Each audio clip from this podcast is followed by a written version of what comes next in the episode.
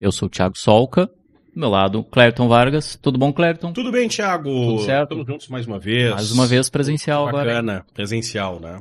É isso aí, vamos. Nós vamos nos adaptando, né? Com certeza, com certeza. Camaleões. Exatamente.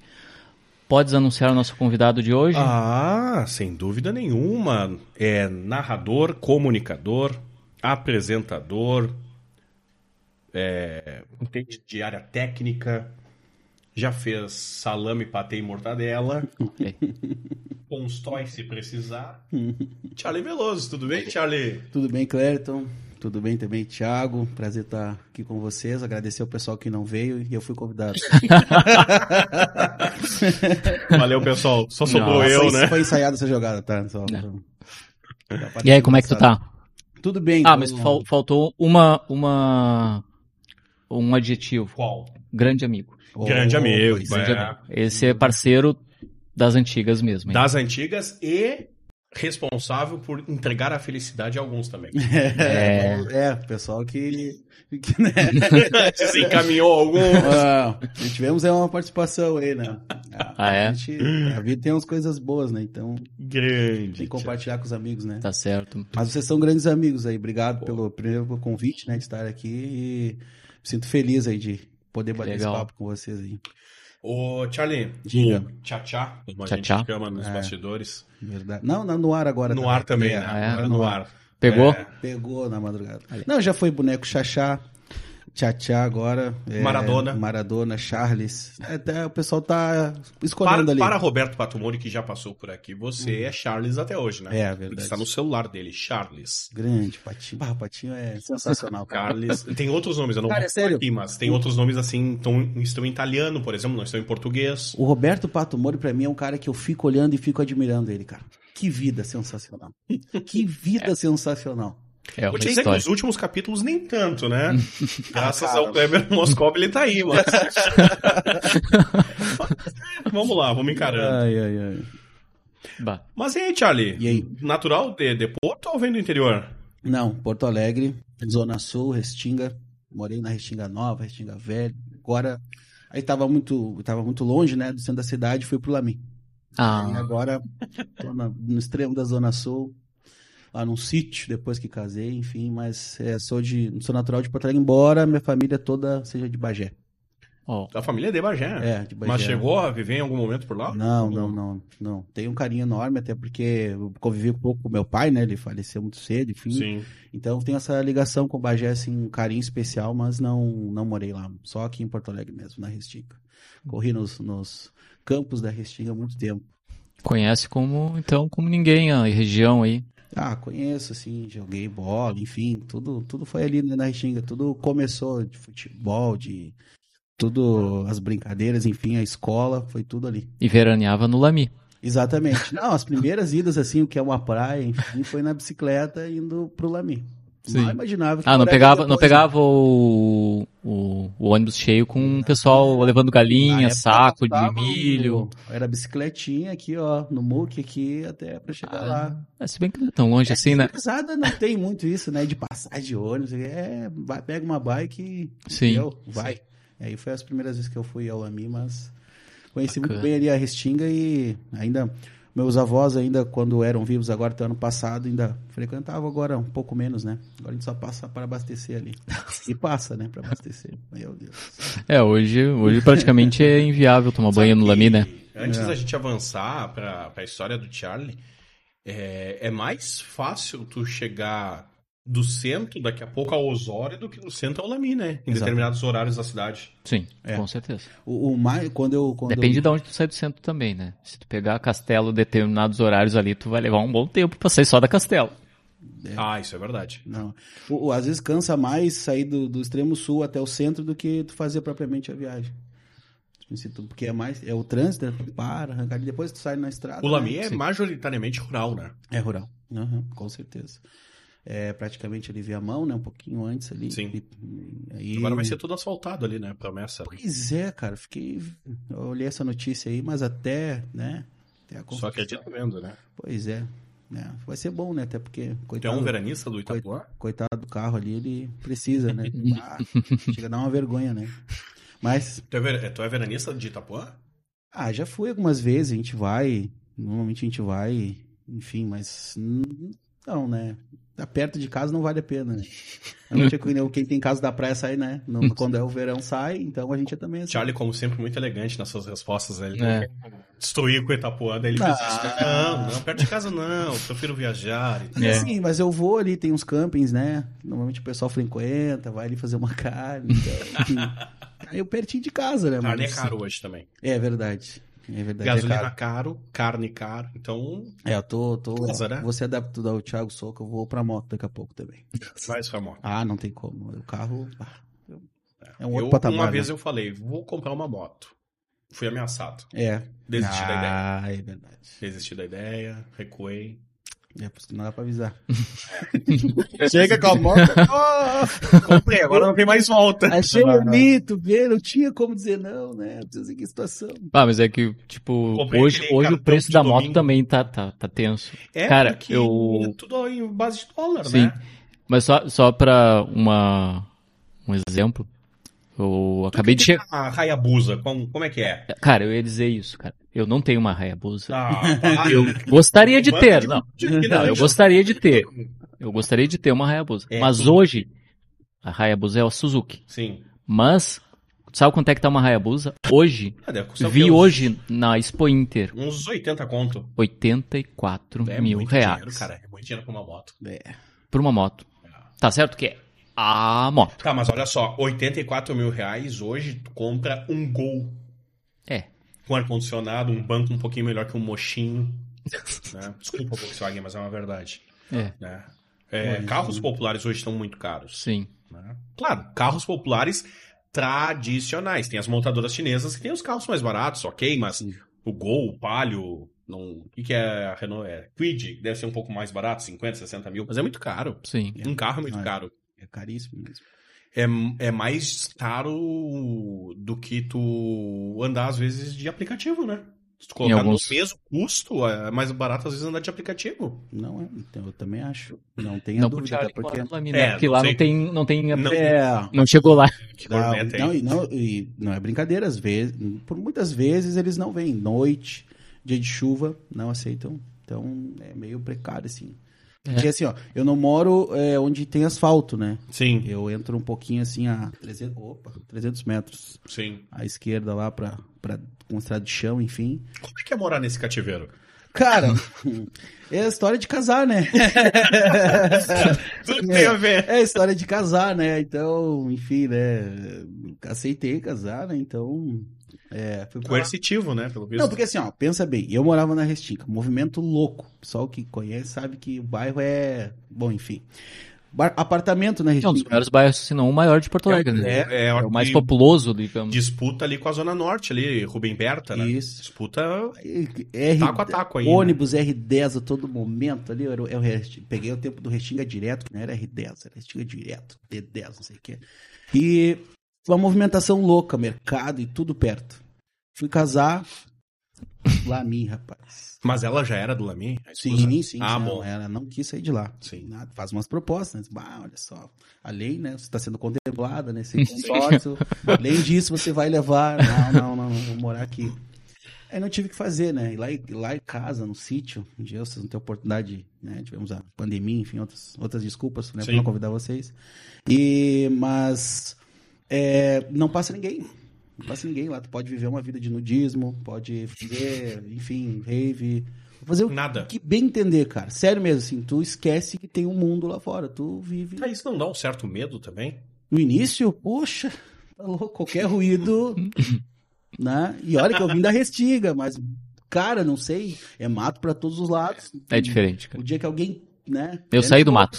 né? Não, Mas, não, não. assim, Eu saí do mato, então eu sei como. Quer dizer, não é que, não é que eu saiba como é que é, porque como eu nasci e cresci, eu, eu não tinha referência do contrário, né? Então. Mas. Não voltaria pro mato hoje. Não. Já, Porque muitos já fui domesticado. já fui domesticado. Muitos acabam fazendo isso. Ah, quero uma vida de tranquilidade e se isola, né? Sim. Um, um lugar assim mais distante. Ah, todo mundo fala, ai, coisa boa, vocês moram aqui.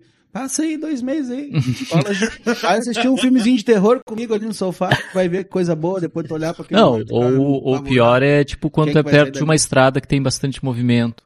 É, E aquele pó. é, ah, não, aí isso aí nem se fala, né? Mas ainda a gente fica um pouco ainda distante. ainda Retira- da cidade. retirado um pouco da retirado. Aí não chega tanto, mas a casa da minha sogra lá embaixo não, é, é complicado. Mas não, dá umas coisinhas morar lá. Aí assistir Sim. um filmezinho de terror já não é, né? Não é o mais Porque o que, ideal. que te conforta depois de um filme de terror? Escutar um vizinho, um cachorro latir ali, tu vê movimento. Não, aquilo ali não existe, é brincadeira. Aí tu assiste um filme lá, desliga a TV, tu olha aquele mato, aquela brisa. É, começa aquele sentimento ruim. O que que eu fui olhar isso aí, velho? Aí É. uma oscilada na energia, É, uma piscadinha de luz. quando venta bastante lá, é. Normalmente esse é o primeiro bairro que falta luz em Porto Alegre, é o Lame. É a tua casa. É a Não, primeira. não, cara, é sério, velho. Isso aí é uma reclamação. Mas é a assim, última velho. também é voltar a luz. Não, a gente passou na última, no último temporal que teve quase 14 dias sem luz. cara. Nossa. É muito tempo. A gente perdeu praticamente tudo que tinha na geladeira. Ah, É, É. mas é, o, o bairro lá, assim, ó, a gente até brinca, caiu um meteoro em, lá em Nova York, faltou luz na minha. Então, é verdade. mas morar lá é legal, cara, é legal. Não posso também depois aí, minha esposa vai assistir, né? É. Vai É. achar, "Ah, tá reclamando. aí." Não, não, mas é legal de morar lá. Tem as suas também. Não, é verdade, pior que tem as suas coisas boas também, né? É, tem espaço, né? espaço, tu pode ficar à vontade, tranquilo, escutar tua Ar puro. música.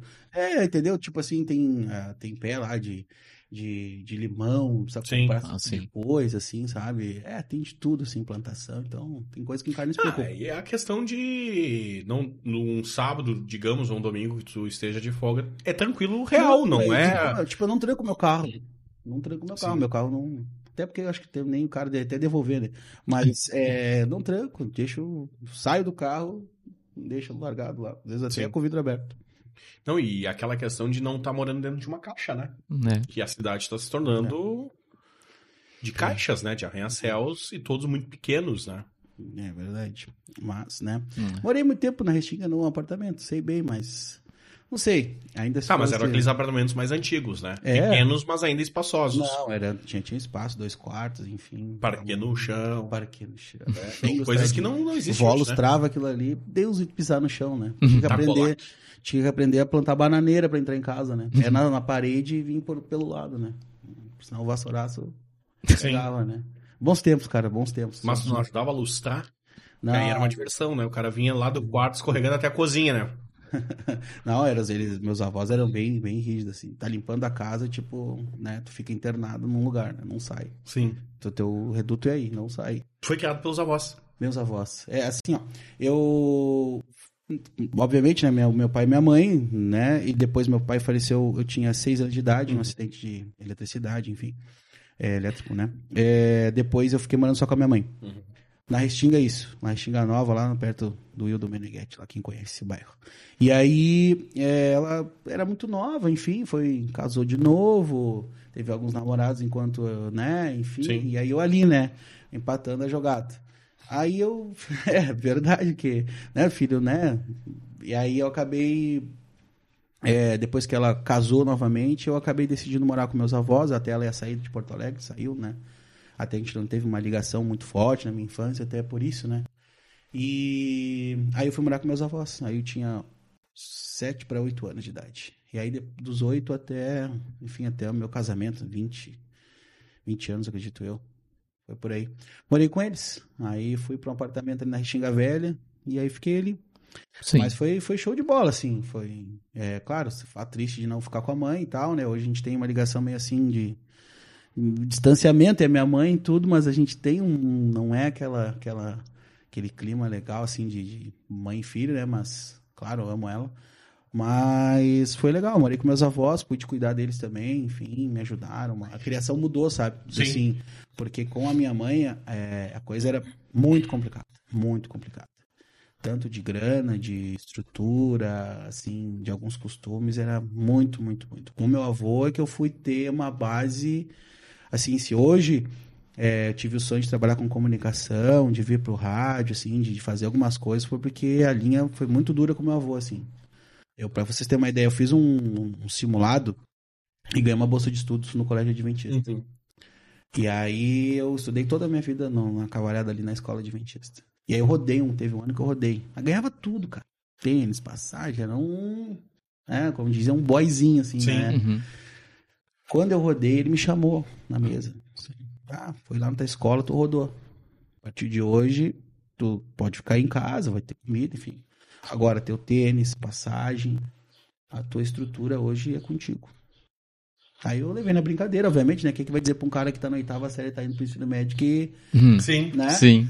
E eu achei que era, re- que era reganho. Não, que nada. Cheguei no outro dia, tinha um lugar onde ficava as passagens, do tempo da carteirinha e da fichinha. Bah. E a fichinha, a minha era laranja aqui Laranja. em Porto Alegre. É. Fichinha laranja, não tinha. Eu falei, tá, isso. Eu te falei. Se tu não quiser ir pro colégio, usar é teu, tu rodou, te dei tudo que tu precisava. Comecei a trabalhar. Aí tive que sair atrás de uns bicos ali. Foi aí que a minha vida começou a.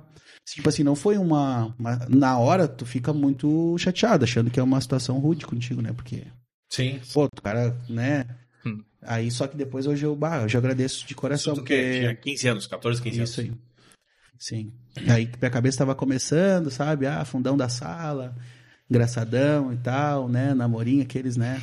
Sei que vocês não vão falar, mas né? namorinho, aqueles de 15, 16 anos. Mas aí foi uma atitude que mudou muita coisa, mudou muita coisa, me levou muito a sério, assim. Aí é, eu comecei a entender que é um sacrifício mesmo, passagem, ônibus, essas coisas assim, tênis, né, lanche, almoço, essas coisas. Então tinha uma base por trás que eu não tava dando valorizando. Não caía do céu e nem dava em árvore. Isso aí. E aí foi aí que eu, assim, foi o momento onde pra mim onde virou a chave, assim, onde eu comecei a amadurecer, porque até ali era Zoeira. era mais um, era mais um. Tá assim, aí, tipo, durou o ano inteiro ou chegou um momento no meio desse, desse ano que Nunca mais, nunca Ó, mais. passagem? Nunca mais, nunca mais. Minha avó, que vendia Avon, que me dava ali uns escondidos, sabe? Sim. Tá? Eu tava ali na- Ah. no quadro, assim, ah, eu tomo cinco pilas, sete pilas pra ti e tal. Deixava ali e tal, sabe? Sempre na escondida, assim, na encolha. Mas nunca mais, nunca mais. Claro, depois, muito tempo, quando eu, eu tive um, um lance que eu jogava futsal, né? Uhum. E aí eu fui fazer uma peneira pra jogar, um cara queria me levar pra fora do país e tal. E aí ele me deu um- uma chuteira, um tênis de jogar futsal. Que aí foi uma grande surpresa, porque nunca mais. Eu me, me acostumei com isso, não encarei de Sim. uma, Sim. uma forma ruim. Ele me deu esse tênis de futsal e eu fiquei, opa, bada, tu dá um valor Claro. assim que. Hum. Nossa, né, cara? Pá, imagina. Aí, mas foi, foi assim. Mas eu agradeço muito isso, cara. Foi assim, pra mim, foi essencial na minha vida mudar pra casa dos meus avós e ter essa situação de amadurecer, assim. Foi, foi legal mesmo, assim, de estrutura, de tudo, de escola, enfim. Tudo isso foi, foi muito show. Morar com os avós era rádio ligado na casa? Rádio da igreja. É, meu avô era, Sim. era, era cristão, né? Então, assim, rádio 24 horas ligado na rádio Novo Tempo, rádio da Sim, igreja adventista. adventista, né? Sim. É, da igreja adventista, ele, sábado, né? A gente Sim. guardava, enfim. E até foi essa história que, que me motivou a, a, a tentar ser um comunicador. Porque quando eu comecei. Eu, tipo assim, tra- olha só, rapidamente, eu trabalhava numa. Eu tinha uma empresa. Pode o tempo, cara. É, aí Tempo que eu tô quiser. acostumado. Não, não, no- não. É tempo que quiser. Não, assim, eu tinha uma empresa de alpinismo. Eu fui um dos caras que tive uma empresa de alpinismo, né, em Porto Alegre. É, acesso por corda, essas coisas assim. E aí eu recebi um eu fiz um curso, Marcelo Figurelli, que era Uhum. operador da Rádio Gaúcha. Ele me conheceu e aí na igreja eu ajudava no som ali, né? Sempre gostei, né? Sim. microfones, colava música e tal. E aí ele, cara, faz um curso pro rádio. Sempre tem vaga, tu tá começando agora, é interessante tu ter esse curso. Aí fui lá e fiz o curso, aleatoriamente, não sabia nada de rádio, nem falava. Nem quem, sabe? Claro, curtia futebol, assistia Sim. futebol, enfim, né? Mas não era ligado no rádio. E aí fiz o curso, fui trabalhar, não me chamaram, enfim, ele até, enfim, falou até na época com a Marjana, enfim, falou com uma galera que ele conhecia, sabe? Mas não, não deu nada certo. Aí eu continuei com a empresa, cara, tava legal, assim, só que tem coisa na vida que não é pra gente. Por mais que a vida insiste, é, insista, né, em, em fazer, não é, não era minha gerência, não era isso, sabe? Sim. Cara, ficar saindo pra trabalhar. Mas tu gostava? enfim. Financeiramente era bom, era muito bom financeiramente. Mas de questão de, assim, de, de, de estrutura, de sair do meu dia, assim, não era o que eu queria fazer. Eu sempre fui muito ligado ao que eu quero fazer, eu sempre imaginei em levar uma carreira, só que a pergunta era, a grande pergunta era, o que fazer?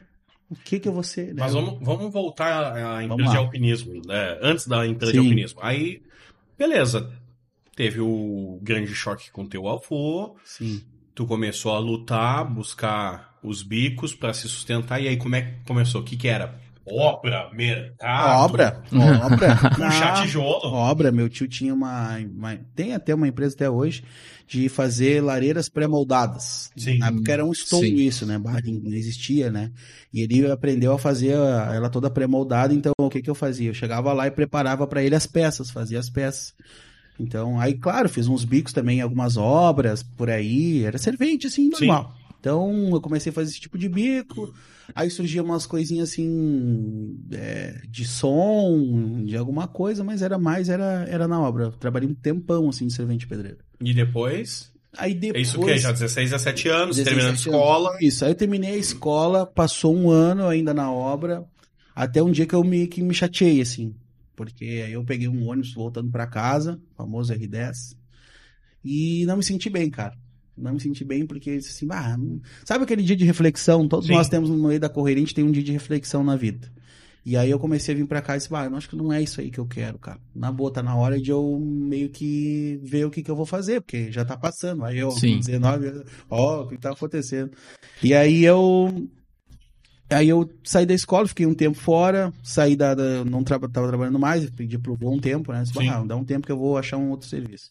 Aí eu passei por alguns serviços, fui trabalhar com pregão eletrônico, é, colocando coisas no site ali de pregão, sabe? Uhum, de leilão e de tal. leilão, essas coisas assim, sabe?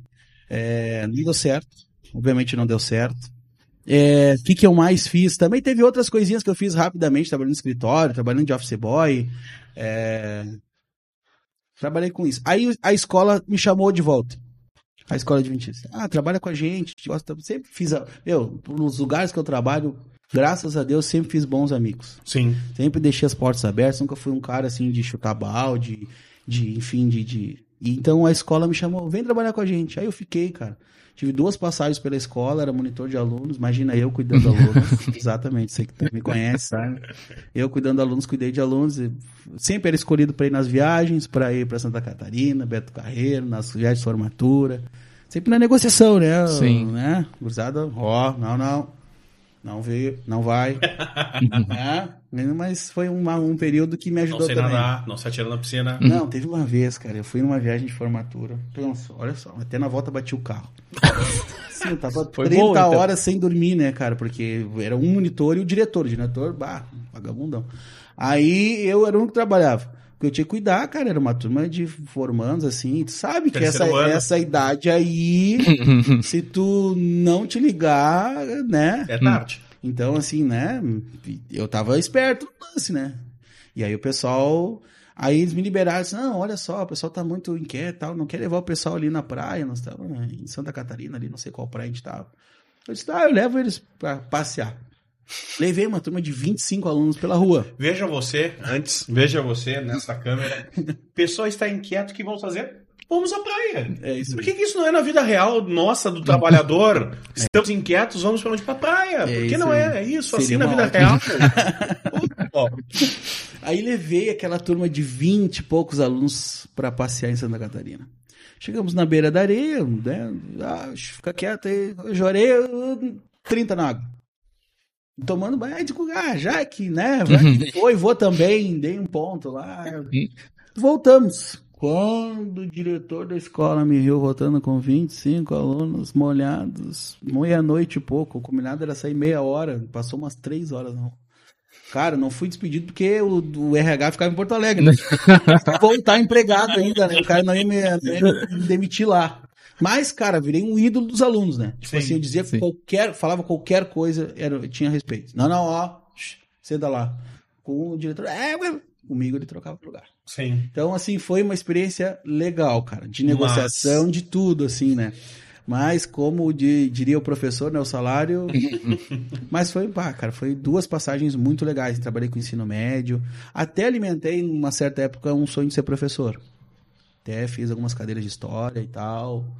Eu pensei, bah, seria de repente um legal um professor, né, e tal, mas não era mim. Hum, Não. Não era mim. Era próximo do que eu talvez ia encontrar ali na frente, mas não era, Sim. não era minha ser professor. E aí foi isso que aconteceu. Aí, depois fa- linkando com essa história Sim. da empresa de alpinismo, é, também tem a história do restaurante depois. Ficar no meio dessa aí. Aí a história de alpinismo, aí o Marcelo me convidou, fiz o curso, não deu certo, tal, tal, tal, tal. Aí um dia recebi uma ligação do. Puxa, ele vai me matar quando eu assistir e não me lembrar o nome dele. Me ligou lá da Grenal. Disse assim, cara, tu quer trabalhar aí? Eu disse, quero. E larguei tudo. E vendi a empresa, deixei, ah, meu, ó, tem serviço aqui, ó, no telefone, tá aqui o chip, tudo contigo, tal, tal, tal. Qualquer coisa que é meu irmão e toca a ficha. um abraço pro Léo, tá até hoje tocando a empresa. Deixei tudo pronto pra ele e larguei fora. E aí fui pra Grenal. E aí comecei, e aí cheguei na madrugada, Douglas Demoliner apresentando o programa, Você jogou como operador. como operador, como operador, isso, de operador de mesa. E aí cheguei Douglas de Mulher fazendo as férias de Regis Ramos na madrugada, não sabendo o que, que era o rádio. O que, que era. Tu ou ele? Não, eu não sabia Ah. nada. Não sabia nada. Né? E, e aí eu olhei assim de cara, que loucura isso aqui. E aí, ah, meu, vai falar um monte de abobrinha, só aqui, ó. Levanta isso aqui, baixa isso aqui, fecha, abre o microfone dele põe, e dá play nisso aqui, ó. Tá? E deu. E eu disse, tá, beleza. E aí fui, cara. E aí fui. Aí depois era- ainda comecei como folguista, que é uma dificuldade de. Cara, alinhar a rotina é difícil, porque tu faz ali, na minha época, né? Agora, depois que fizeram umas escalas boas, parabéns para os últimos chefes que tiveram lá. É, é, era uma madrugada, uma tarde, uma noite, uma manhã, uma folga. Então a rotina era muito louca, muito louca. Mas Pegava todos. Todos. Toda a rádio, tu- todo, né? Aí bate uns quadros difíceis lá com o Angelo Afonso, enfim. E aí eu fui me adaptando.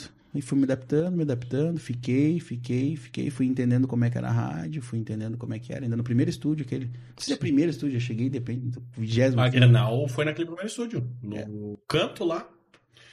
Ah. A entrada na recepção da Rede Pampa à direita, onde é hoje a Rádio Pampa. Não, não foi lá. Foi na Liberdade. Primeiro- não, primeiro da Rádio Grenal. Ah, da Rádio Grenal, mas o. O, o Sul era Sul- onde é a Liberdade hoje. Exatamente. É, foi ali que eu, que eu comecei. Mas foi ali que o embrião começou a nascer, né? É, aí eu, eu Depois quando mudou mudo pra- de rádio, ainda é, trabalho como Rádio Jornal Sul, depois Rádio Sul e Granal, e aí já era no estúdio que a Pampa tá. Sim. E aí foi ali, me Uma mesa adaptei. redonda, 72 Isso. bonecos na volta, dois computadores. Bagé, uma garotinha, apareceu o o joguinho aquele do. Eram três computadores. Três Na época computadores. que eu tava, eram dois. Eram três, Era um- principal e um dois, frente, dois de um lado. o outro, assim, ó. Um ao lado da porta, o outro onde ficava um monitor, e os dois, como estamos aqui, sem nada. Aí depois colocaram um Tanto é que eu central. participei de uma briga por um computador, né? Tô chegando assim, sento e escuto, um, vai tomar no não sei o que, barará, e o microfone é aberto. E... É, não tem Não a- era o Charlie o operador. Não, era o Charlie Operador. Acontece isso. Não, mas tinha uma regra. Acabava o break, abriu o mic. Ah, Não tinha trilha, não tinha nada. Era, acabava o break e abriu Esse é o mic. grande e aí problema. o operador... Sander Severo. Ah, vai voltar, vai voltar. Tom, Pum. voltou. seu E filho. voltou. da- Era eu, Lourenço Freitas e mais eu não conto. Ah. E aí, os envolvidos. Mas, cara, o que já aconteceu no estúdio que eu estava presente como operador. Bom, primeiro eu não vou dar nomes pra contar essa história, Sim. até porque posso me incomodar. Sou operador, tô chegando na rádio, não entendo absolutamente nada. Vejo aquela entra... pessoas entrando, saindo, não sei o que é repórter, não sei o que é comentarista, não sei o que é apresentador, não sei nada. Só sei a mesa. Baixar e levantar volume. Isso. Estou sentado, dupla em debate no ar. Entra ali as pessoas, daqui a pouco entra um senhor, pá, senta ali pra fazer o seu debate, puxa uma garrucha prateada desse tamanho, pano longo. Põe no vidro. E eu, ué, que estranho. Fiquei na minha, né? Aí ele botou, arrumou a pasta dele, botou de volta, fechou. Fez o programa. Eu intrigado com aquilo ali, né? Fui ali onde ficava, tinha essa salinha onde é a Liberdade, pra quem não conhece, é uma salinha, fica atrás do estúdio da Grenal, e bati na porta, tava os repórteres ali, Diogo Rossi, galera da, da Antigas, né? Uhum. Todo mundo conversando assim, olha, gente, só uma pergunta, é normal a pessoa vir armada aí? Tem algum problema, assim? Não sei. Só pra saber, né? Só- né? Sim. Todo mundo, ué, como assim? Não, ó, o tiozinho ali, pá, se uma 38 cano longo ali. Pô, e todo mundo se apavorou. Uhum. Você foi uma- um primeiro baile de, de rádio, assim, uau, os pessoal veio armado aí, né? Opa, o clima é meio pesado na rádio, né? Mas depois Já sei que... com quem eu não vou discordar nunca, né? Não, respeito máximo, até hoje, assim, né? Ah, vejo, opa, tudo bem, Ué, como é que tá tá o senhor, tudo certo? E, não, ah, Deus livre, né? Sim. Não discordo nunca. Tá Então foi o primeiro, uma primeira história, assim, das mais leves, assim, que, que além depois que colocaram o microfone da Provi dentro do estúdio, que isso aí me revelou que era o rádio. Hum. Os muita né? coisa eu vi por ali, muita coisa eu vi por ali. Quem é quem, tu, tu pegava naquele microfone ali. Ah, sim. Só que tinha que estar esperto, não pode estar olhando pro estúdio, né? Tu tem que não, colocar tem no, que, só- tem em que kill, disfarçar, diria o colocar em poeta. kill e olhar pro, né? assim, uhum. ah, que sem vergonha. Falando mal do colega, olha ali. Né, Mas, né? é Muita coisa, muita coisa ali, ouvi naquele. Mas aí vim pro rádio, aí começou. Aí depois de cinco anos. Tá, mas eu, eu fiquei curioso com a história do restaurante. O restaurante foi o seguinte, eu tu saiu do, do saí da escola, eu saí da escola, eu pedi pra sair porque eu não tava, eu, eu queria casar. E aí eu falei com o tesoureiro da escola, falei, ah, não tem como rolar um Mas com aumento. uma pessoa certa, né? Porque ele te disse, ó, casamento custa caro. É, é, é, aí ele falou assim, eu, eu disse, ah, preciso de um aumento, eu preciso mais serviço e tal. Ele, ah, não tem como, aqui a gente não paga mais, não sei o que e tal, né? E, e tinha uma política muito ruim ali de, de, de cargo, de oportunidades para receber na escola. Sim. Uma panela muito ralada. E aí ele, daí eu fiz um acerto de demissão, sabe? Então faz o seguinte, tu quer dinheiro, é o único posso te dar em rescisão, te demito. Sim. Pode ser? Não, vai, pode ser, beleza. E aí ele me deu um papel, ó, eu vou te demitir. Olha só o que, que é o cara ter amigos e ter, assim, tipo, um acesso bom com as pessoas, né? Ele me entregou um papel junto com a demissão. Liga pra esse número aqui depois que tu assinar, for sair e tal. Aí fizemos o acerto, tudo, liguei. Só aqui, Charlie Veloso. Tô, Charlie, te espero amanhã aqui no centro, de Porto Alegre, na Calda Júnior. Bem na esquina ali. Em cima do ponto de táxi, lá no, Uhum. na, na esquina. Cheguei ali, ó, tá aqui a chave do caminhão, tá aqui a, o que tu tem que fazer hoje, tu vai gerenciar os três restaurantes. Aqui é o executivo, aqui é um, um- o do Porto, é popular e tal, e tem um ainda na, na terceira perimetral, depois eu te levo lá. E eu, eu virei gerente de compras no outro dia. Qualificação, zero. Entendimento de mercado, Zero. Negociação, menos ainda. E aí começou as ligações. Os caras da carne me ligou. Ah, vou te levar duas caixas. Traz duas caixas. né? Tem que fazer de conta que sabe, né? Sim. Vai, Vergonha não dá pra passar. Não. E aí tinha um japa, cara, que trabalhava no...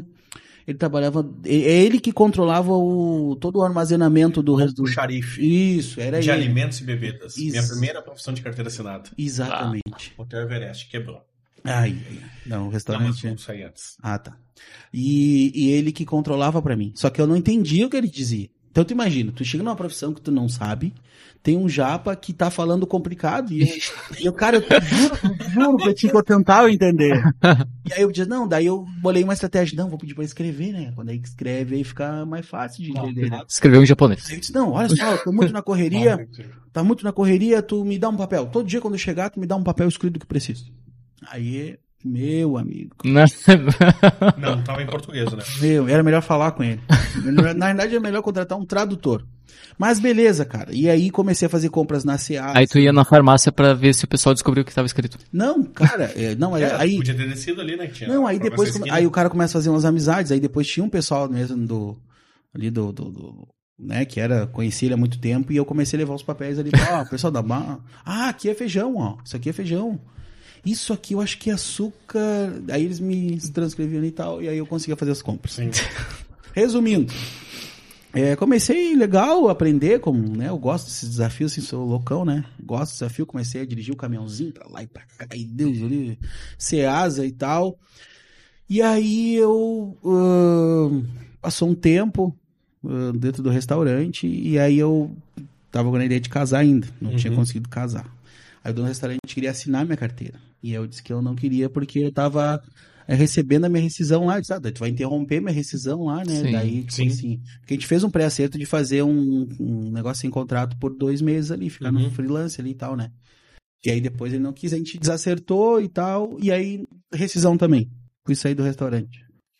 E aí no restaurante ele me foi fazer a rescisão, disse assim, ah, vou te dar um presente de casamento. E aí me deu um, um 10 dias num resort em, na Bahia, no Salvador. Porque eu tinha dito pra ele que o sonho da minha esposa era conhecer Salvador na Bahia. Ganhou a lua de mel. Pena que ela não Bah. falou as Maldivas, né? ele foi mais esperta, né? Você deu Salvador, né?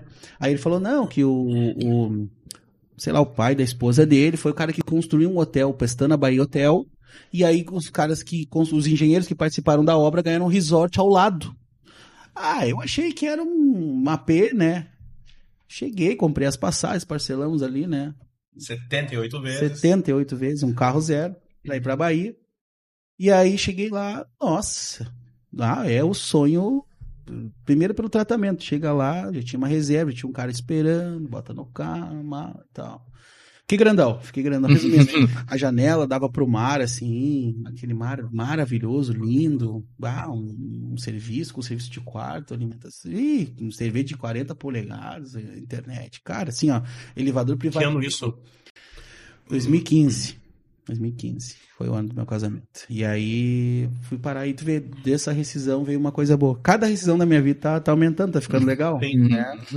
E aí, e aí recebi esse presente. Então já trabalhei em restaurante, trabalhei aí na alpinismo, já trabalhei agora com rádio e agora nesse novo desafio como comunicador. Agora vou fazer uma semana. Ainda não caí. Eu sei, eu não vou estragar a tua piada, tá? Tá. A tua pergunta. Hum. Mas eu sei que tu te aventurou na gastronomia e em outras áreas, né? Verdade, eu fui morar seis meses com a minha mãe, fora, de- com 18 para 19 anos. Depois que eu terminei ali a escola, fiquei aquele tempo que eu pedi pro meu avô, Sim. eu fui morar em Bom Retiro do Sul. Era a cidade onde eu fui morar. Perto de Lajeado. Perto de Lajeado, ali terra do Ângelo Afonso, para quem quer se situar no mapa. E aí, bah, famoso que nem diz o outro. Famoso Ângelo Afonso, né? Quem é o Ângelo Afonso, né? E aí, fui morar, e aí, lá tem fábrica de calçados, né? Até fiquei ali uns dias, mas, bah, esteira pra mim. Ah, eu admiro quem trabalha na esteira, hein? vou falar pra vocês, meu amigo. Fazer o mesmo movimento o dia todo. Sim. Minha nossa. E aí apareceu esse serviço aí em Lajeado na Eleven Alimentos, que é a famosa Perdigão. Não sei se eu posso falar, mas Perdigão. E aí fui trabalhar lá no abatedouro de aves. Todo de branco, um roupão, grandão, ja- jaqueta, que tem ali o ar-condicionado forte, né? Por causa do- da temperatura, enfim. Aí eu comecei fechando caixas. Vinha o frango congelado na esteira e eu fechava as caixas para passar na embalagem e ir pro caminhão. Ah, beleza. Passado o tempo, fui ali adquirindo né, um certo conhecimento da área, e tu vai começando a expandir, vai pro abatedor de, do- das aves, dos porcos, e dos suínos, né? Enfim, Sim. suínos e tal. E aí tu vê muita coisa, né, cara? Uhum. Daí vou, vou, dar, vou deixar a escada Ah. Thiago. Ah, a grande É a pergunta. grande pergunta. Como é o processo de fabricação de um patê? Tiago, eu não sei assim se é em todo lugar da mesma forma. Mas por essas minhas andanças eu, eu, eu tinha um intervalo um pouco maior porque às vezes eu trabalhava dentro da câmera fria. Porque eu já quebrei gelo para passar ali o carrinho aquele para pegar as caixas. Então eu ficava duas horas fora do meu ambiente em intervalo. Comecei a andar, fui no Suínos, ah, vou dar uma banda. E aí uns carrinhos misteriosos passando. Descreva misterioso. Curiosidade, 19 anos, menino, menino da cidade, Porto Alegre, né? Sim. Do bairro. Mas descreva misterioso. Um carro branco, parece de hospital. Parece um carro de hospital todo branco, quatro rodas, né? E um cara empurrando, de mascarado, indo para uns caldeirão. Vou atrás dele. Quero ver onde é que é isso aí, né? Fui indo. Aí cheguei, era onde faz o patê, onde faz o... Aí tem uma pasta ali que fica girando, né? E aí tem os ingredientes que eles vão jogando dentro. E um dos ingredientes foi o que me causou assim, Uma certa. nossa, Moça, eu diria o saudoso assim, Barcelos. tudo, tudo, tudo é, eles aproveitam praticamente tudo do porco, do suíno. Tudo, tudo. Não só do suíno, né? É, Frango, de qualquer é, animal. Entendeu? Animal. Exceto o som que ele emite. É, se, mas se pudessem pegar também, Sim. né? Talvez uma gravação e jogassem dentro também. Cara, ele vinha com o focinho do porco. Todos eles. Com aqueles pelinhos, sabe? Sim. Meu Deus, pode lembrar. Tinha ali só o. Só tomate. Só tomate. Só a tomate. só o biscoito ali, só o oito. E eu disse, cara, ele vai achar um lixo e vai jogar isso aí fora, né? cara? Hum, Vai não. um negócio que vai cair num caminhão, aí o cara. Assim. tocou dentro da caldeira desse negócio. Não, não, não, não, não, não, não. não. Não. Aí eu fui obrigado, chamei. Sou, tudo bem? Isso aí é o quê? Bater, bater, céu, Me avisa nunca mais comprar isso, velho. Nunca mais o Charlie comprou. Cara, jogou dentro da, do, da caldeira do patê. Ah. Coisa horrorosa de ver. Não, sério, se o cara vê, nunca mais come. Ah, eu comi depois, tu vai dizer, ah, de- ah, passou um tempão, azar, o cara tá com fome, dá. Ah, não, Conservante que mata não tudo pode, também. Não pode ligar os dois fatos. Se eu penso naquilo lá, não volto nunca mais.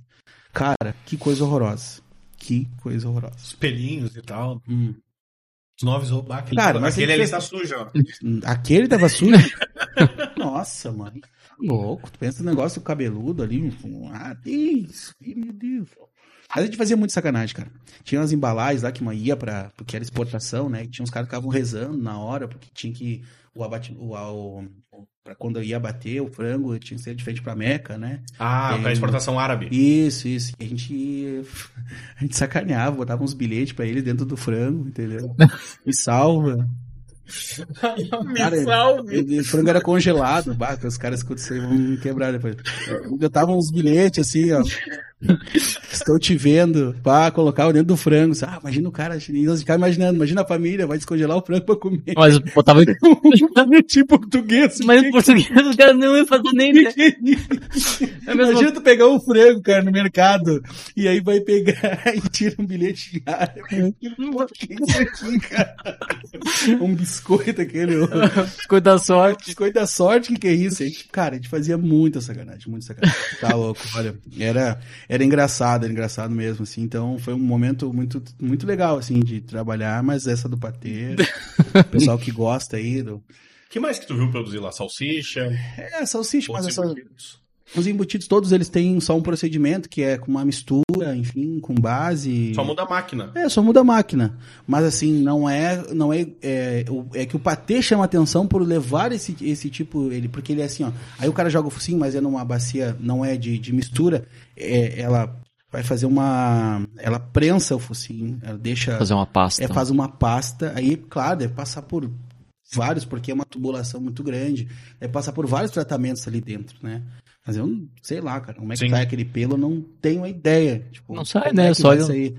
Mas fica, fica na pasta. Sim. Então, Você que tá assistindo, eu tenho uma dúvida, não sei se tu passou por isso, mas se você sabe, como é que é aquele negócio chamado.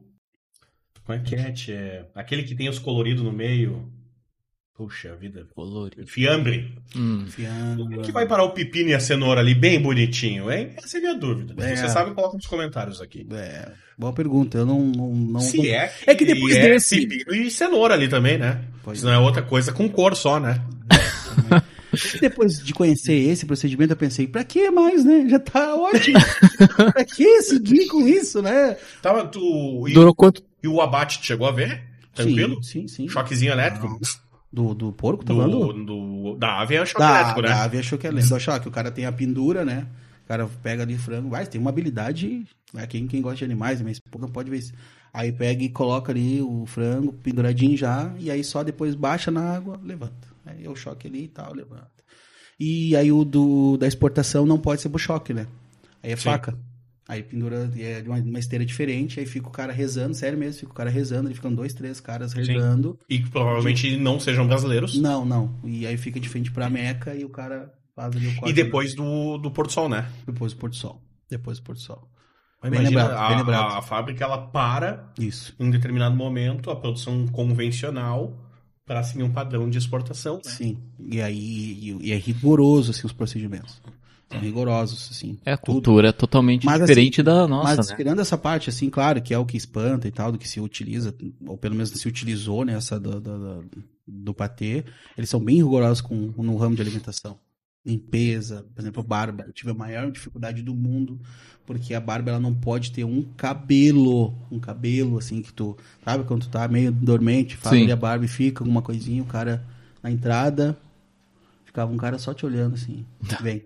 O que que foi? Pode ir pra casa, tá com barba. Bah. Então não tinha, não tinha, era, tu tinha que estar com a- o cabelo todo pra dentro da touca, não podia ter cabelo comprido, tu tinha, ou tinha que amarrar Sim. e a touca cobrir, não podia nada de pelo pudesse, então assim, era bem rígido, luva e tal, as coisas assim. Mas, né, no porco não tinha essa. Não tinha essa. Esse, todo esse. Mas pra te ver, passei por muita. Pelos aqui só dos porcos. É só o sol dos porcos, né? Quanto tempo ficou lá? Fiquei dois anos. Bah, durou tempo, então. hein? dois anos. Curtiu bater animais, Foi né? dois anos que eu fiquei lá. É. Mas daí aconteceu um, um acidente na família, enfim, aí lá. Retiro, Não, então. não teve nenhum susto durante esses dois anos, que é Teve. aquele da amônia? Porque Teve. geralmente vaza amônia num lugar desses, Exatamente. bah, correria na cidade, né? Sim. Teve, teve. Teve de 20, mais de 20 colegas ir pro hospital. Mas é que não foi no meu horário. Eu trabalhava na madrugada, né? Sim. que pagava mais. E aconteceu, vazava, vazou uma vez, enfim, e, e aí o pessoal já vai direto pro hospital. É Porque bem- a amônia é muito comum procedimento de, de cortes, né? É. Não, e também no, vai no ar-condicionado, né? O, Tem Ah, sim. bactérias. isso, isso. Então, quando tinha um vazamento, era, era uma correria. Mas aconteceu. Mas fiquei um tempão lá, comprei uma moto. A minha primeira moto é uma YBR 125. Olha aí. Fiquei até bonito na cidade. Ratatatá. Imagine, Bom Retiro com uma moto zero. Na Praça Central, Ah. ao lado do termômetro do Secred. É, aí foi, foi legal. Fazendo grau ou não? Ah, fazia um grauzinho, né? Não, é, é aquela. Lembra aquela, aquele primeiro carro, a primeira moto que tu compra, que tu vai de escova de dentes tirar a Sim. poeira, que tu deixa assim zerado, zerado, zerado. É esse momento. Ah, eu chegava em casa, em vez de dormir, não, tomava um banho, botava ali, né, uma bermuda, uma camiseta, lavar a moto. Mas a moto tá limpa, mas tu vai lavar a moto. Entendeu? O importante é deixar ela. Aí deixava ali. Cara, era sensacional, assim, tipo, uma cidade do interior, né? Que Sim. Podia dormir no meio da rua que não acontecia nada, né? Era Bom Retiro do Sul, uma grande cidade, passei por lá. Ah, Tinha legal. barragem lá e tudo. Bem legal. Foi uma das partes aí, uma das partes que eu tive profissionalmente, viu? Pra chegar até aqui foi Uhum. não foi fácil. Passei por muita coisa, mas foi legal, cara. Foi foi interessante. E o rádio, Aí nesses cinco anos fui evoluindo. Passei de operador de mesa para operador de externas. Aí em operador de externas que eu comecei a fazer os jogos. Aí comecei a ver de perto, né? Já eu sempre gostei de futebol, joguei, enfim, né? Sempre foi junto comigo, né? Claro que eu não vou lembrar da parte do torcedor, porque agora, né, não Hum. podemos mais, né? Sim. Por enquanto, disso. né? Logo, logo já vai começar de novo. É, pode ser. É, enfim. E aí comecei a fazer jogos, eu comecei a ver de perto como é que funciona, como é que era, enfim, né? E aí veio esse desejo de ser comunicador, mas durante esse tempo a gente fez muita coisa, viagens de gauchão, é, aconteceu muita coisa, muita coisa assim, nesse, nesse tempo. Incêndio. Incêndio, meu carro na Pampa, lembrei dos carros da Pampa, esqueci do meu uninho. Bah. Como é ter um carro batido por Não, um o- o- caminhão de A bombeiro. história fenomenal dessa, desse incêndio, além de toda ela, ela é do começo ao fim, ela é sensacional, né? Sim, é. cara- Eles anunciam no ar o incêndio, né? Primeiro a começar, né? Uma aula, uma aula de, uma aula de comunicação. Atenção, bombeiro está pegando fogo e correria. como se os bombeiros não ouvissem o rádio do 193, ouvissem É. a emissora de rádio pra saber o que acontece. Aí pegou fogo com a correria e aí o pessoal. Cara, isso é muito louco, né? Porque eu tenho umas pessoas que não sabem reagir a, A diversidade ou. Verdade, né? Elas não pensam, né? Elas só agem, elas não Uhum. não estão com. não tá funcionando mais. Tem um capítulo que não foi talvez vivido por ti, mas foi vivido pelo nosso colega amigo Edson Polaco, que ao ver o- a correria, ele estava no ar na Rádio 104, ele sai e sabe do incêndio.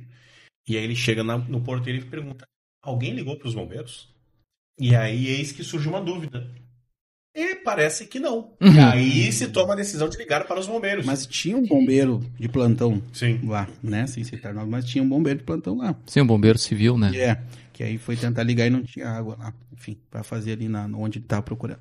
Aí, ah, correria e tal. Aí eu pensei, tá, agora já chamaram os bombeiros, né? Na minha cabeça. Vou tirar os carros porque é um corredor estreito, né? O incêndio era atrás, no prédio atrás da, da rede pampa, então vou liberar o espaço, porque a primeira coisa que o cara aprende, né? Tipo, ah, um acidente, deixar o espaço para chegar o socorro e para agilizar o processo. Sim. Aí tinha os carros todos da Pampa ficavam ali do lado e eu, pá, né, vou deixar quebrar os carros, né, cara, vou fui ali e tal. Aí o que que eu pensei? Vou pegar a chave. Mas nisso rapidamente fui ali pegar a chave. E aí fui procurar e não achava ali, tinha um carro só que ficava que ficou no corredor, o meu ficou um pouco mais à frente, nesse não ficava dentro do corredor, ficava um pouco mais atrás.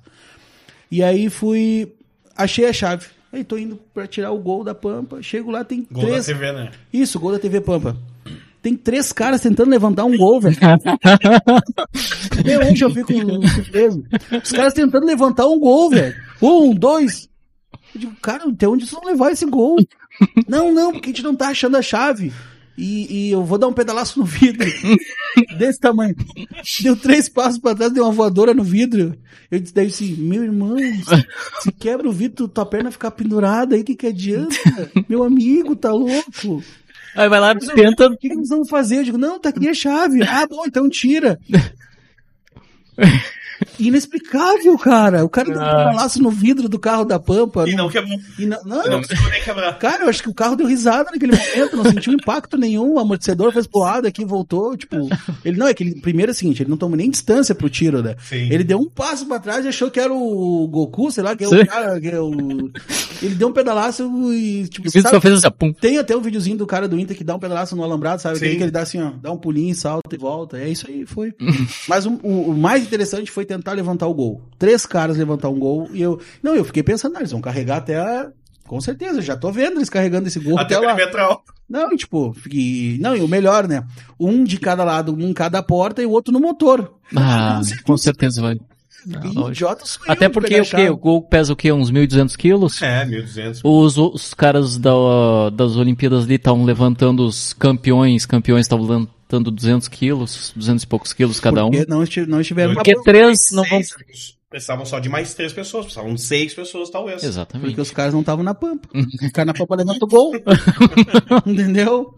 Cara, é sensacional. Só que aí tu cara. esqueceu do, Do melhor carro, né? É, ah, Era é, o que era o meu, né? Mas é que o meu eu achei isso, ah, isso não vai ter problema, né? Só que eu, não, até não é uma crítica, viu, pessoal dos bombeiros, né? Um abraço, mas não é uma crítica, mas pra que né, ficar ligado aquele troço o tempo todo? Claro, eu fui e gritei, ah, meu carro! já tava o Uno em pé já. E o cara foi dando, ré, foi saindo, né? Já tinha, o fogo já tinha terminado, tal, já tava, o diretor da empresa tava ali conversando, tal, todo mundo, todo mundo calmo. E o bombeiro, o, carro, o, ca- o caminhão dos bombeiros foi dando a ré e saindo. Só saí de ré, não podia manobrar. E veio indo. Só que aí eu tô ali na porta observando uma movimentação.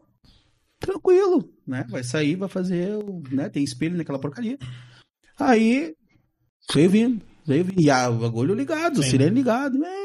E eu, quando eu fui gritar, Era Já era. a porta do. Não foi nem na porta, foi na traseira do Pampa ali, do, do, Pampa, do, do Uno. Ficou desse, dessa forma, assim, porque ele empurrou e conseguiu virar o carro. Aí já era, né? Mas ficou tudo acertado ali. Depois teve uma conversa ali com o pessoal dos bombeiros, pessoal da, da empresa, foi tudo ressarcido.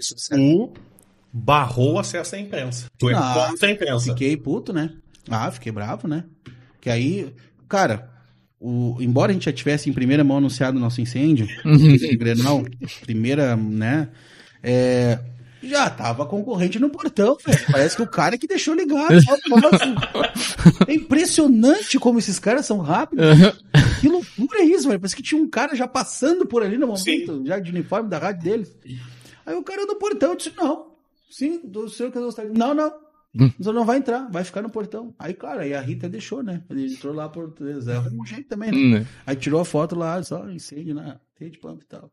Que loucura, né, cara? Mas barrei, não, não. E mandou fechar o portão. Mandei fechar o portão na cara E dele. aí descobriram onde é que tava o controle pra fechar o portão. É, acho que foi E aí até. sempre ficava aberto, né? É, mas é que na hora que nem assim, ó. Na hora quem tem cabeça comanda. Sim. E aí tem uns caras que estão apavorados que se tu disser, meu, vai pro chão, ele se atira na hora. Não sabe nem por quê. entendeu? Então, só que eles daí fecharam o portão e tá, pá, pá, aconteceu. Porque, pô, aí daqui a pouquinho tá acontecendo um acidente, o cara tá ali dentro do pátio da Pampa. Imagina que pra quem que vai sobrar, né? Ah, vai sobrar pra muita gente isso aí, né? O cara tá dentro do pátio noticiando. E a rádio? Ficou no automático? A rádio ficou com uma coletiva. Não sei qual. O ouvinte não percebeu. Não, ficou com um cara, um jogador falando lá, um tempão lá, e o bicho pegou. Isso era uma tradição, né? O nosso Roberto Mato Mori, que aqui esteve também, ele era o rei de começar o Bastidores Futebol E dormi. e, e falar assim, vamos ver o... O que que tem aí, guri? Ele metia. O que que tem aí, É, guri? aí alguém dizia lá, tem o Ronaldinho Gaúcho. Vamos ouvir. Levantava e ia comer um pastel Hum. na Unirita. Não, o Pato tem uma história Ah, às vezes ele anunciava, inclusive, né? Vou comer um pastel no ninho. O Pato tem uma história fenomenal. O Pato, no seu programa, o Pato sentava desta forma, segurando a, a barriga. Bastidores do futebol, não. Bastidores de futebol, colocava o microfone posicionado. Óculos escuro, porque o óculos redondinho dele mais escuro. Tu não sabia se estava dormindo ou acordado. de frente pro operador. Assim, né? De frente pro operador, tu não sabe, né? Tu te preocupa, né? E aí, meu, aí. E aí ele dormindo. E aí tá fazendo programa. Às vezes ele pegava no sono, o cara tinha que dar um. "Ah, É, estamos com bastidores do futebol. Isso era o pato, um patinho. E aí, um dia tinha uma entrevista do Milton. Eu acho que era presidente de algum clube, enfim. E aí o produtor botou: Milton tá na linha. Hum, Pegou o papel, foi lá. Pato, ó, Milton. Ah, que beleza, que beleza. 3 horas e 19 minutos, Rádio Grenal. Tô aqui Sensacional, rádio sem igual. ah, Rádio igual, do seu na, na capital do mundo, Porto Alegre. E estamos agora recebendo. Milton tá na linha. E aí, Milton tá na linha? Como é que tá? Não, Pato, não, ele tá no telefone. Tá... Ah, mas aí já tinha. Já tava no audio hack, Milton já tá tava no audio hack. E aí já. E a mala, guri? Quando é que tu vai levar a mala? Ah, essa pergunta do Pato. Imagina o jogador, o jogador ali vindo da base profissional. E aí o Primeira Pato. entrevista numa rádio. É, aí o Pato, e a mala, hein, guri? É, tá, como é que tu tá? Tá, tá bem? Vai, vai, vai casar? Se não casado, sabe, né? Vai receber a mala. cara, nem aí, né, meu? 19 anos, rico lá. O cara não sabia nem o nome, às vezes. o mala que é? Tá, tem uma. Não, tem uma lá em Manaus, lá, uma na Barana. Ah, é, tá. Sim, vai. Tô sabendo que tu vai Eu levar. fiz um tarde de futebol com o Roberto Pato Mouri. E aí eu cheguei, era duas da tarde do sábado, cheguei e ele perguntou assim, Guri, o que, que nós temos pra ouvir hoje? Eu, Pato, não sei. Por quê? Não, Guri. Hoje tem a final do Campeonato Brasileiro de Pesca num canal aí, eu quero ver. e aí foram quatro horas de sonoras porque ele falava, é, você ouviu? É... Mas que peixe. cara, era sensacional, cara. Transmissão ao vivo do campeonato de pesca e ele ficou olhando. meu. Nossa, durante O Pato, o que, que eles estavam o pescando. Pato que foi narrador muitas vezes, né? Pois já, é. já anunciou gols, Chegou já. a fazer jogo com ele narrando. Sim, sim, sim, sim, muitas vezes. É porque não tem como fechar, né? Todo mundo na jornada tem que estar com o microfone aberto. Porque Sim. é tudo muito rápido, né? Jornada tubo, né? O popular tubo. Isso, e Né? Dentro do aí. estúdio. E aí tá, aconteceu o lance, tivemos uma cabeça ali embaixo no momento, pá, assim, coisa como acontece e tal. E aí, no momento, aí o Pato tá ali observando o jogo. Olha lá que golaço. Nada. Aí o Pato que anunciou o gol, né? Que, que ficou um silêncio na hora. Olha lá que golaço. Olha. O Pato é, foi, o Pato é sensacional, cara. Se fora que agora na pandemia eu fui ajudá-lo, né? Porque ele ficou em home office na, na empresa, Sim. né? Aí na, fui ajudá-lo na casa dele ali. E aí ele, ah, Hugo, eu preciso dar uma entrevista pra Itália e tal. Se tu me ajuda, não sei o que, faz um Skype, eu não sei fazer e tal. Eu ajudei ele a fazer a ligação com o pessoal da Itália. Só que o que acontece? Ele fez ali, eu, eu fazia a chamada de vídeo ali, tudo. E aí quando foi, a pessoa atendeu lá na Itália, ele largou, foi no banheiro. Normal Ah. de, de entrevista. A pessoa falando comigo, eu não entendo, né, cara? Eu fiquei que nem um bobo, assim. É. Aham. É. Fazendo sinal, assim. Pato tá, daqui a pouco, sem falar, velho, entendeu? O que você falava, você falava, é, pera, não quero, pera, pera, pera. Eu, aham, pizza, aham, é isso aí. Não sabia, tive que esperar, né? O Patinho é maravilhoso, cara. Como é que é fazer um grande jogo, tipo Granal? Ah, é muito bom. É muito bom porque a, a energia, a tensão, porque assim, ó, todo mundo da imprensa, ninguém é torcedor, mas sente o grande jogo. Sim. Nervosismo, cada detalhe vira uma coisa muito forte. Tipo Pra assim, quem não muda. sabe, pro- pra quem trabalha no bastidor, o jogo começa dois dias antes, né? Sim, sim. Não, tu tem uma preparação, já é, dá uma olhada na escala como é que vai funcionar, se tem alguém na torcida, se tem alguém fora do estádio. Teve uma época de protestos no Internacional, né? Sim. Não é, não é nem corneta, é porque tem que ter uma preparação para colocar um cabo lá na rua. Às vezes é, depende muito se tem uma estrutura para fazer, se não tem, tu tem que meio que ter uma criatividade para poder fazer, né? E eu sempre, sempre assim, é, acho que até ah, muitos, muitos caras que trabalharam ali com a gente na Grenal, eu fico muito feliz porque eu sempre, junto com, com a equipe, claro, tentei dar o melhor suporte para que porque eu sei da importância que é para um cara que trabalha no microfone ter uma estrutura para fazer. Porque se tu não tiver uma estrutura, teu trabalho fica ruim. Né? E, e aí não adianta tu ser o melhor narrador possível, o melhor repórter possível se teu microfone não funciona É. se não tem alguém pensando nisso. Então, fico feliz, assim, de ter, de ajudei, ajudei várias pessoas ali, assim, a ter uma estrutura legal para trabalhar e a gente conseguiu fazer. Final, por exemplo, final da Libertadores do Grêmio, que a Rádio Grenal fez diretamente de Lanús, ao vivo, uh, junto com a Arena, né? Ah, cheguei na rádio, lá foi. cheguei na rádio, a gente fazia um treino e outro por, por telefone. Então, assim, isso dá um orgulho do cara. Passei Sim. 14 horas dentro da arena. Eu fiz o, eu cheguei 4 horas antes do jogo. Eu fiz aquele pré-jogo com Ishi, Ishi, Ishi vindo da Argentina Isso. no ouvido. É, mas é porque eles não tinham a linha ainda lá, né, no estádio. É, não tinha uma linha e milagrosamente o 4G do Diogo funcionou. Exatamente. E era um ruído e no fundo uma voz, mas éramos a única, então. É, ele Do fez pelo jeito que tá, timeline vai. e aquele Remoto. É. o Ah, e remoto. do jeito que tá, foi pro ar. Não, beleza. E aí, eu cheguei, cheguei antes na arena, É, nós tínhamos a arena, que era o- Isso. a nossa. que era a nossa base. Nossa né? A gente base, fez um né? estúdio ali, na verdade... Tu dormiu na cabine? Dormi na cabine, foram 14 horas lá na Tu arena. e vários, né? Alguns ficaram no ar na madrugada. É, a gente ficou ao vivo o tempo todo Sim, lá da cabine. alguns dormiram o enquanto presidente, né? Romildo, o presidente Romildo almoçou com a gente lá. Não sei se foi na Copa do Brasil ou foi na Libertadores. A gente fez um panelão de arroz que a gente buscou de algum lugar lá. Na cabine mesmo, no estádio, imagine. E aí passei o tempo todo lá. Fui, cheguei quatro horas antes do jogo. Começou o jogo. O Grêmio venceu. E aí foi na festa da Arena, toda madrugada ao vivo. É, manhã. Chegada o- em Porto A Alegre. chegada em Porto Alegre também da, lá, lá da Arena, ou seja, o Grêmio entrou em campo, jogou, saiu, comemorou, voltou para Porto Alegre, fez toda a festa na Arena e depois eu desmo- desmontei na Arena, até porque nós éramos em dois na equipe, né? Eu estava em Lanús, que era o Paulo Semensato, e eu fiquei aqui em Porto Alegre, estava sozinho. E aí eu fiz todo aquele trabalho e aí depois desmontei e voltei pra rádio depois de umas 14 ali, 15 horas de, de trabalho, mas hum, assim, gratificante porque pra mim foi uma das maiores coberturas assim que, que eu participei, que a rádio fez. Eu, Sim. Né, claro, não participei de todas as, as coberturas da rádio, mas me, me senti muito feliz de ter feito. Foi, foi, Foi histórico. bacana, foi bacana. histórico. Não, foi muito bacana e, e- e até hoje não entendo que tem essa questão de delay, enfim, a gente tava por dois equipamentos diferentes, um em Lanús, que era é que o pessoal não vai entender, mas Sim. é dois equipamentos diferentes, um de lá e um aqui, e os dois não tiveram delay, os dois conversavam simultaneamente, sincronizados, como se fossem a mesma coisa. Isso aí pra Sim. mim foi emocionante e foi, foi para mim, é, se eu pudesse ter um quadro disso, eu teria lá, lá, em casa. Mas como é que é uh, o grande jogo? Vamos pensar assim, um granal. Uhum. Tu tem que pensar a estrutura pra quem tá no estádio, quem tá fora, qualidade, como é que monta, como é que desmonta, porque não tá só a Rádio Granal. Tem todas as da capital, mas mais 50 que vem do interior, mais 100 rádios que web e de outros estados, é, tudo multiplica daí, né?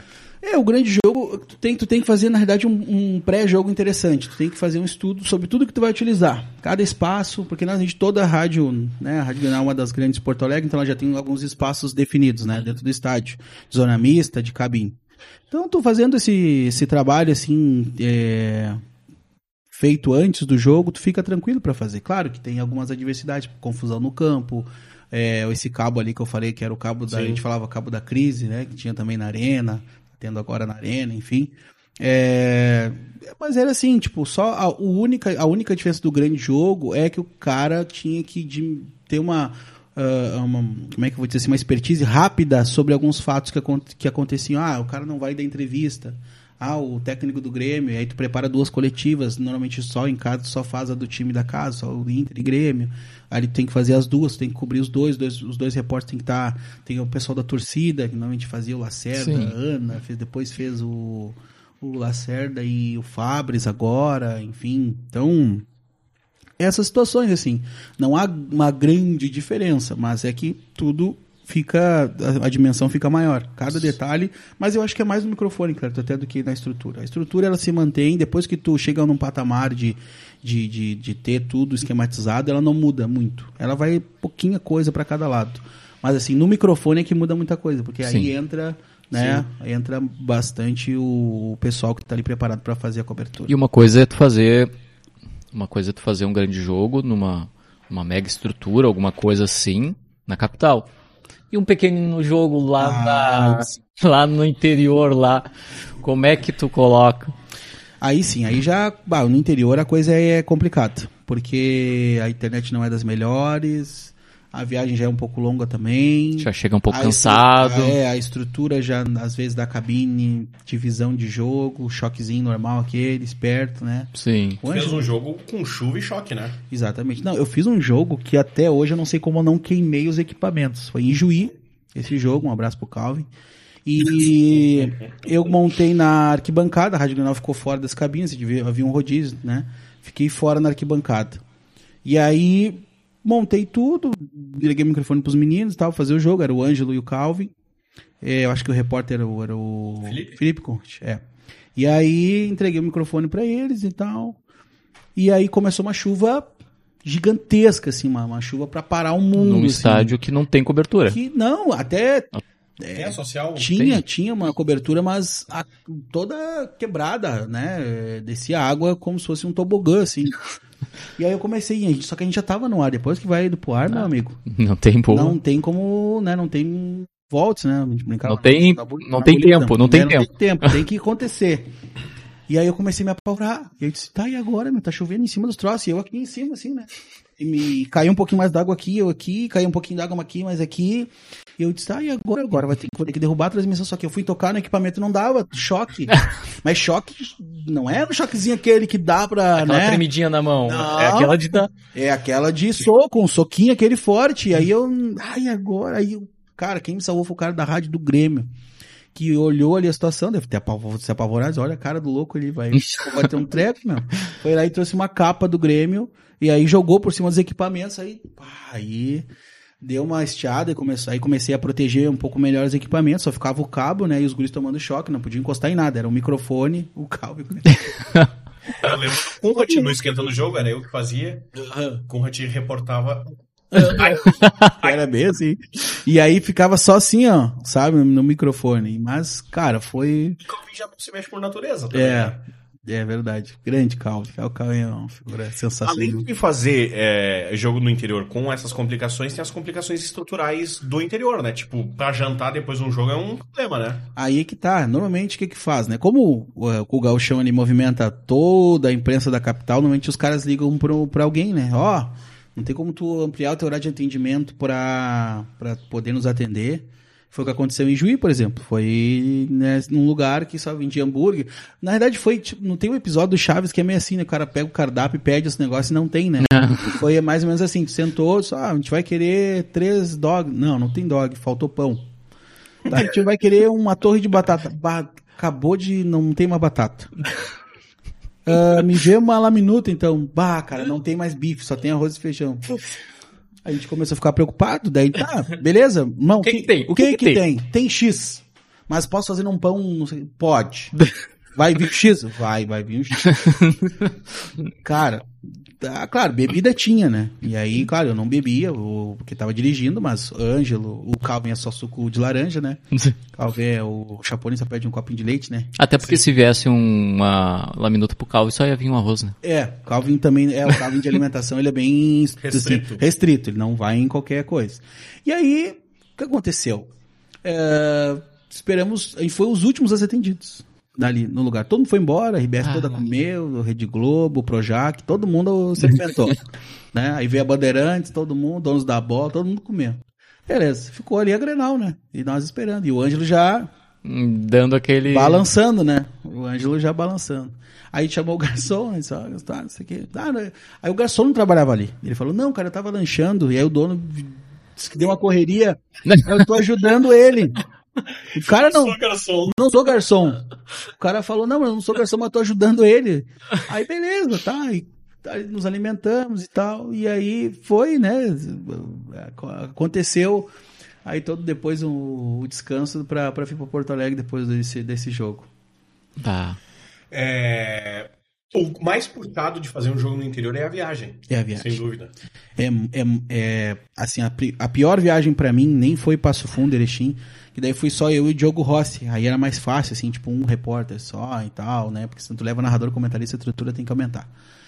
A viagem era muito cansativa, muito cansativa, mas a, pra mim a pior viagem sempre foi Pelotas. Porque era mão simples, né?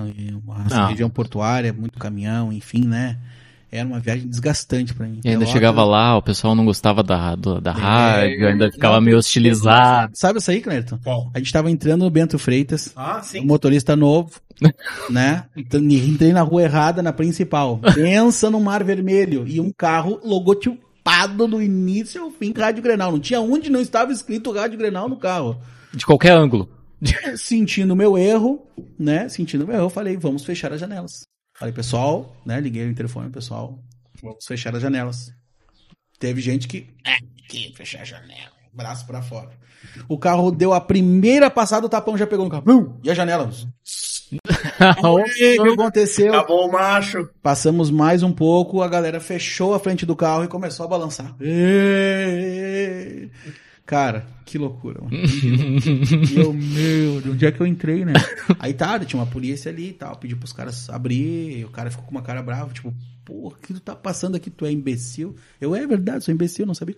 Aí fiz o contorno e saí, mas tivemos algumas situações lá em Pelotas, assim, né? Mais no Bento Freitas do que no estádio do Lobão lá. Do Já teve caso do carro da empresa ter o vidro quebrado, né? Sim. Tá sem vidro, né? Sim, já teve casos O de... para-brisa, no caso, né? Exatamente. E depois se aprendeu a ir com carro sem logotipo, né? Aí a- discreto, né? era um pedido meu, né?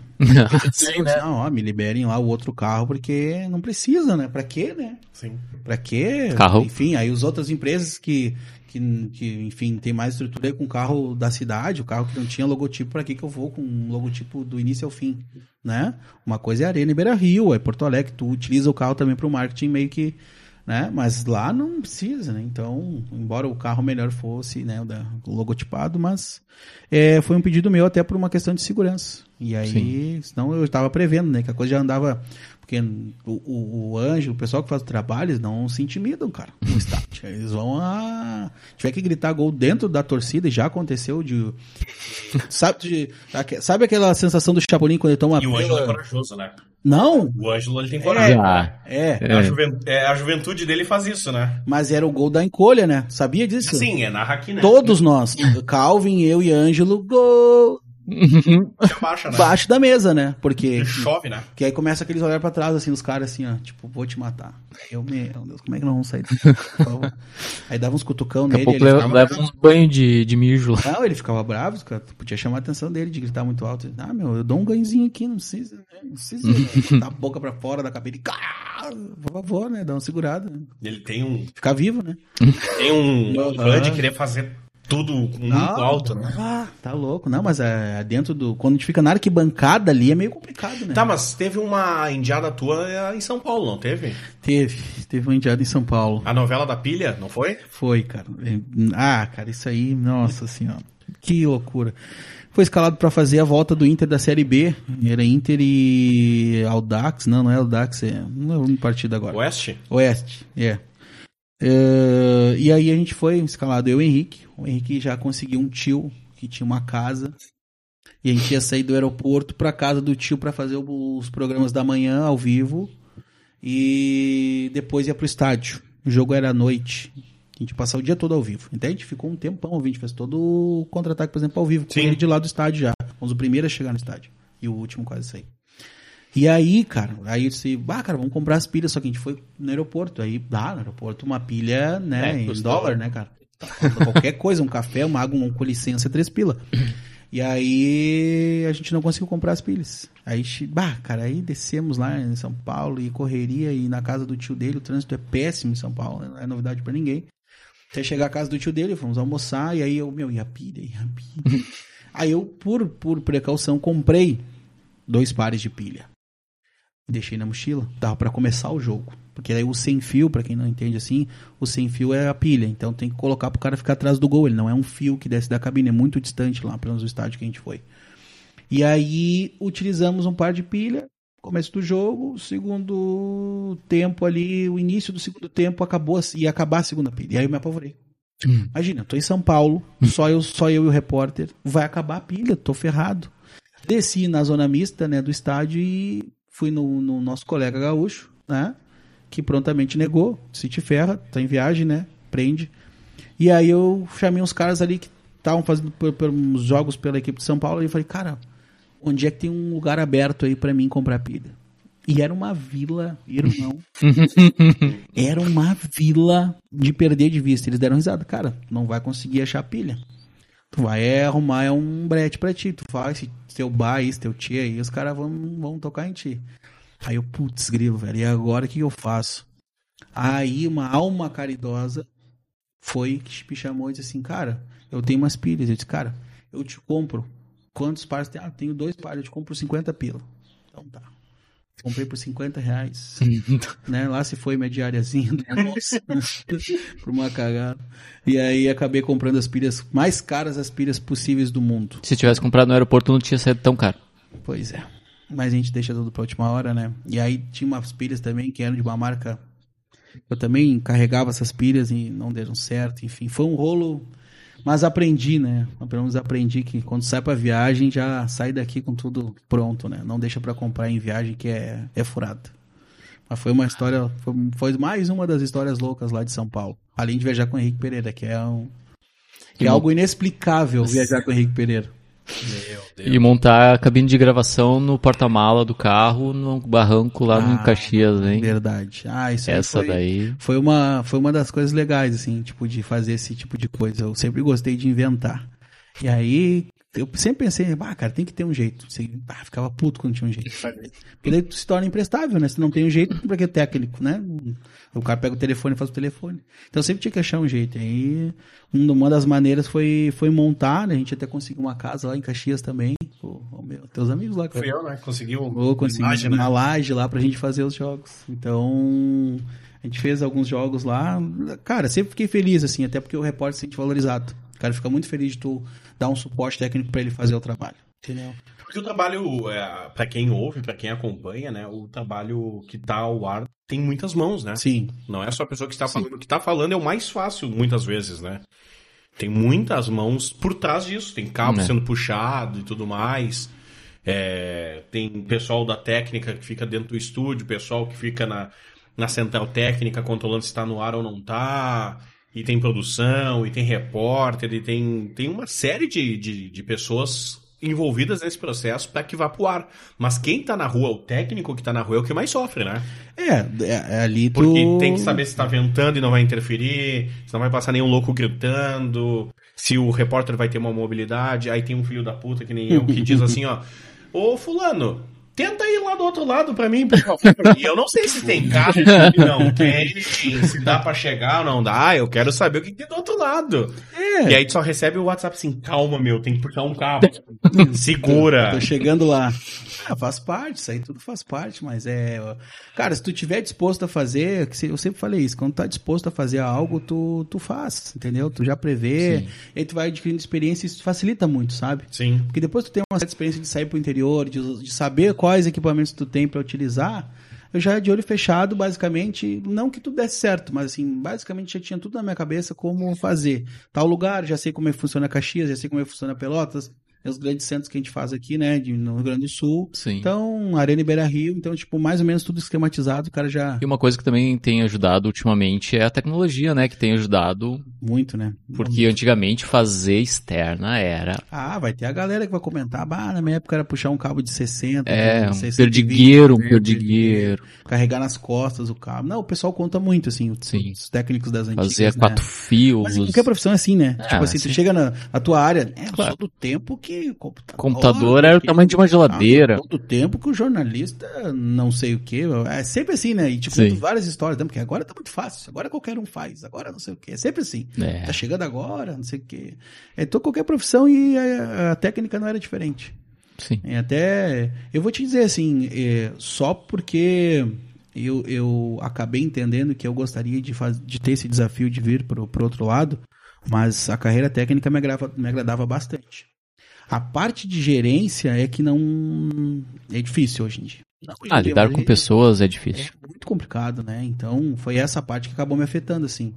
Até em questão de saúde, assim, algumas coisas me preocuparam, assim, em certo momento. De assumir Sim. muita responsabilidade, porque o que o cara gosta? É tá fazendo a coisa acontecer. Mão na massa. Mão na massa. Mão na massa. Mas, pá, daí tu tem que chamar as pessoas para trabalhar, tu tem que organizar é difícil, é complicado. E foi Sim. isso que me fez repensar, assim, sabe? É, pelo menos é, essa parte operacional, para mim, Acho que ficou bem, bem legal assim na história. Não, não- na vida a gente nunca pode dizer nunca para algumas coisas, né? Exatamente. Sempre tá ali viva, né? Mas pelo menos agora tô muito feliz nessa nova fase. E antes de eu falar dessa nova fase, Uhum. tu te aventurou na arbitragem, né? Sim, cara. O cara vai pensar, "Bah, o Zocilo aí é. Mas me aventurei na arbitragem. Cara, foi assim, ó. é, Fiquei sabendo que saiu uma graninha no final de semana pra apitar. Disse, opa, eu gosto de futebol, entendo um pouco, vou apitar. Fui fazer alguns testes, tá, tá, vai de bandeira. Tá, ganhava uma taxinha legal de bandeira, fui fazer umas bandeiras. Pô, bem legal, né? Porque meio balaqueiro, né? Então tu sabia como se portar mais ou menos como os caras fazem e tal. Me dei bem. Aí até o dia que, ó, meu, apita o jogo. Aí apitei alguns jogos, apitei três, quatro jogos. Na sequência, mas jogos fáceis, assim, não tinha muita. Era amistoso. Até o dia de que, sabe, assim, nós temos uma seleção que a gente vai levar para o interior para ganhar uma taxa boa, que era uma taxa boa para arbitragem. Eu vou te falar, dá para ganhar mais do que muitos, muitos serviços assim de todos os dias. Se o cara for escalado todo final de semana. Sim. E aí eu disse, eu quero fazer esse teste. Tá, então te prepara e comecei a correr, não- nessa forma física que eu tô hoje, né, horrorosa, mas eu tinha uma forma física melhor, enfim, me preparei, estudei regra, fiz curso, tudo, tudo dentro dos conformes. Chegou o dia do teste, é, fui pro campo, um jogo horroroso de fazer, jogo horroroso. E aí teve uma confusão de dois atletas e a bandeira me chamou e disse, ah, expulsa o 5 e o 3. E eu peguei o vermelho, expulsei o 5 e o 3. Só que os caras enlouqueceram. Porque não era o 5. Era o 8, não me engano. Só que os Vá. caras eram irmãos gêmeos, mano. Os caras eram irmãos gêmeos. Eu não tinha notado. Sim. Tem coisa que, tem a que nem da orelha, tu falou. Eu não. Tem coisa que eu passo Nós desapercebido. não falamos no ar da orelha, mas vamos passar. É, vamos passar exatamente. exatamente. É, mas, até né, nem lembrei que não era no ar, perdão. Aí, é, não vi que os caras eram gêmeos, sabe? E aí os caras, não, é o fulano, é o fulano. E aí não sei o que. O cara do outro time que foi expulso, ele veio e disse, meu, tu me acertou em me expulsar, mas era o oito. Era Bah. E o Bandeira afirmava que era o 5, cara. E aí eu me, nisso me perdi, meu. Per- Perdi uma mão do jogo. Perdi a mão do jogo e E aí aí não, não acerta mais. desandou a maionese, o cara falou um monte de coisa pra mim, eu não expulsei ele porque eu fiquei com aquele negócio Sim. na cabeça. A arbitragem não é fácil, é uma coisa muito mental, tu tem que estar muito concentrado. Sim. É, tu tem que saber que tu, ali dentro, tu é o. É o. A autoridade. a autoridade, né? Então. Pois é, e aí, só que aí, então, aí várzea, né? Começa a entrar muita gente dentro do campo, muita Ah. gente falando muita coisa. Não tem policiamento. Não tem policiamento, tem que meio que sempre estar cuidando, né? Né. Pra ver se ninguém vem. Não vai rolar uma voadeira. Pra te não ser agredido. Então, assim, é, cara, não passei. Não passei. Fui chateado até sair do, do teste e fui pro, pro um jogo na arena. Pra fazer pela Rádio Grenal como técnico. E aí não passei, mas fiquei assim com essa imagem legal da arbitragem, sei, da. Pouquinho, né? Não sei nada, mas na verdade, eu, eu- eu- na verdade, posso entender como é que o cara se sente ali dentro do campo pressionado. São 22 contra ti, mais no profissional deve ser mais 22, mais 40 mil Sim. contra um cara. Hoje tem o VAR até, né? Ajuda Sim. um pouco. Mas, assim, eu entendi um pouco. A arbitragem passou, fiz um dinheirinho enquanto deu, depois abandonei porque não deu, não passei. Enfim, aconteceu esse erro. Não sei se o Bandeira tava na má fé comigo, não sei se não era meu dia, mas acontece, É. passou, mas a arbitragem. É tanto que o Diego na Rádio Grenal sempre eu acompanhei, desde a primeira vez que ele foi participar lá. É, go- gosto do trabalho dele, tenho algumas amizades interessantes. Altemir Hausmann, que foi um assistente de Copa do Mundo. ah, enfim, sei lá, tem uma galera que, que eu gosto, então a arbitragem ficou com um carinho, assim, pelo menos pelo, pelo que eu passei. Mas Sim. foi. Não passei, não deu certo. E não deu vontade de voltar? Ah, dá, cara, dá vontade, mas assim, hoje já é passado, hoje já não, sabe, olho pra, pra arbitragem assim, já Hoje o microfone é mais confortável. é bem mais confortável, bem mais, bem mais, mas assim, não tem, cara tem, é- e também passou meu momento, tem muito de momento, que algumas coisas na vida do cara é de momento, talvez se desse- tivesse dado certo naquele momento, hoje estaria, estaria em outra, outra situação na minha vida, talvez até tentando Federação Gaúcha, Sim. ou já num caminho de ser um árbitro, né? Mas, não. não deu certo, não era o momento, e aí a gente vai, Segue. a gente vai moldando ali, né? Sim. Não deu certo, né? No, no- na empresa de alimento, vai no restaurante, vai na, na educação. Ai, meu Deus, né? Ai, meu Deus, Onde é né? que vai dar certo? Onde é que vai parar esse aí, né? Não deu certo como, na, ah, como árbitro, aí seguiu no rádio, na comunicação, lá na parte, na área operacional, técnica, mas ali convivendo com o microfone todo dia, vendo toda aquela galera e tal.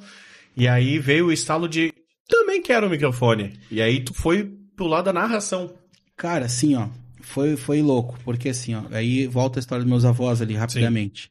Vivia com o rádio sempre na Novo Tempo, que é a rádio da igreja, e aí um dia eu fui almoçar, meu avô, meu avô já tava numa, bem velhinho, tava carente, sabe que eles ficam mais velhinhos, ficam mais carentes, assim, né, e meu avô começou a fazer, aí cada vez que eu vinha fazia uma comida diferente, assim, uma- tava um momento muito legal Sim. da vida, assim. E aí, é, eu cheguei ali pra almoçar, o, o rádio ficava na sala, era um microsystem, aqueles três em um. Sim. E aí eu fui ligar porque eu, tipo, eu tinha que ouvir a rádio pra aprender meio como é que funcionava, né?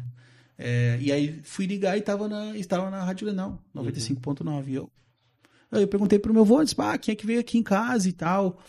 É, mudou a estação e tal. Porque, cara, sério, eu morei muito tempo, nunca saiu, nunca. Ele escutava música, assim, tradicional no domingo de manhã, quando acordava, mas era na TV. Talvez a TV Sim. uma ativista, né?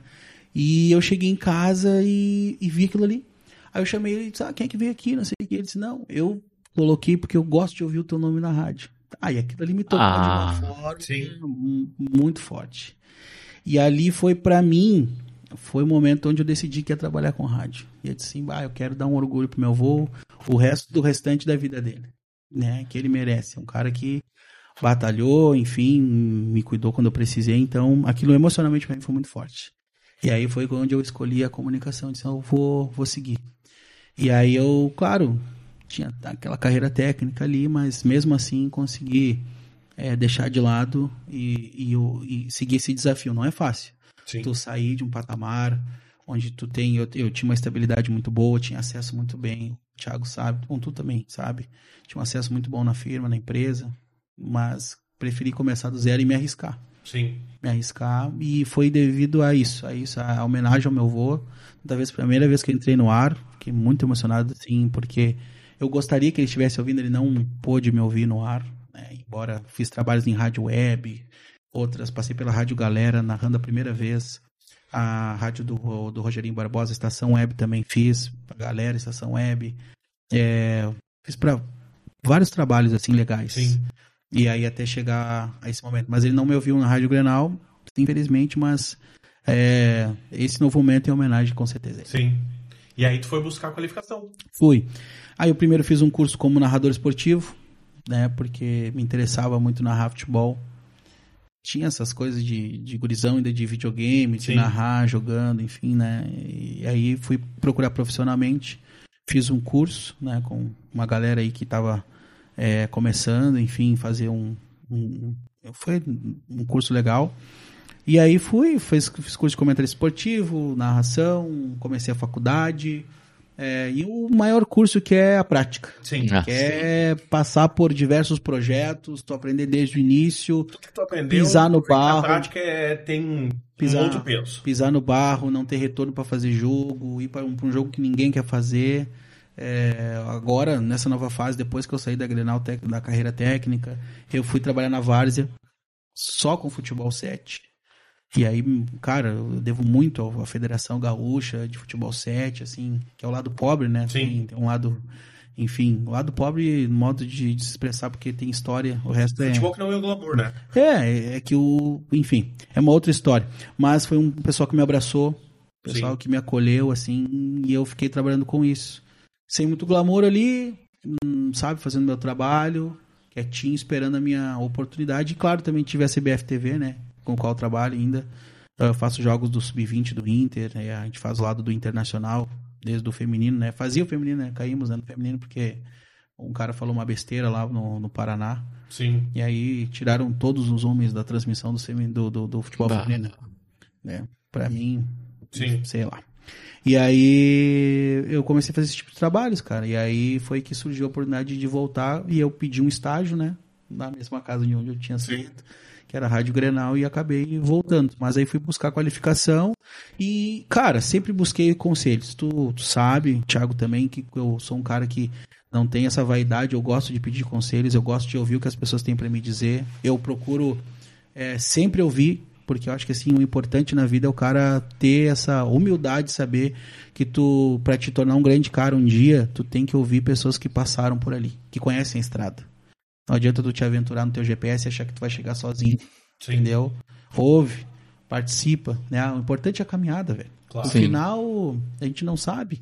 Pode ser muito bom, como pode não ser, mas o importante é isso aí, ter parceiros, a caminhada, a risada no dia a dia, entendeu? O ensinamento aqui, já ouvi conselho do Pato, do Darcy Filho, do Haroldo de Souza, do Clériton Vargas, do Thiago, enfim, da, toda a galera que, que tá ali junto, todo mundo já, de alguma maneira, me ajudou para a construção.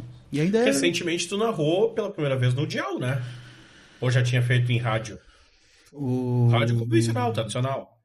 Dial, AM, FM.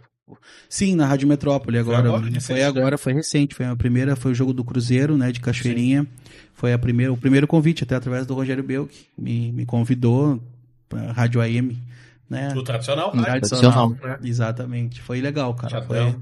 foi, aham, foi legal. Depois eu ouvi, fiquei, fiquei emocionado. Foi, foi muito bom, foi muito bom, mas é uma construção, a gente tá em evolução. Eu não sou ainda um grande narrador, assim, tô começando a minha estrada.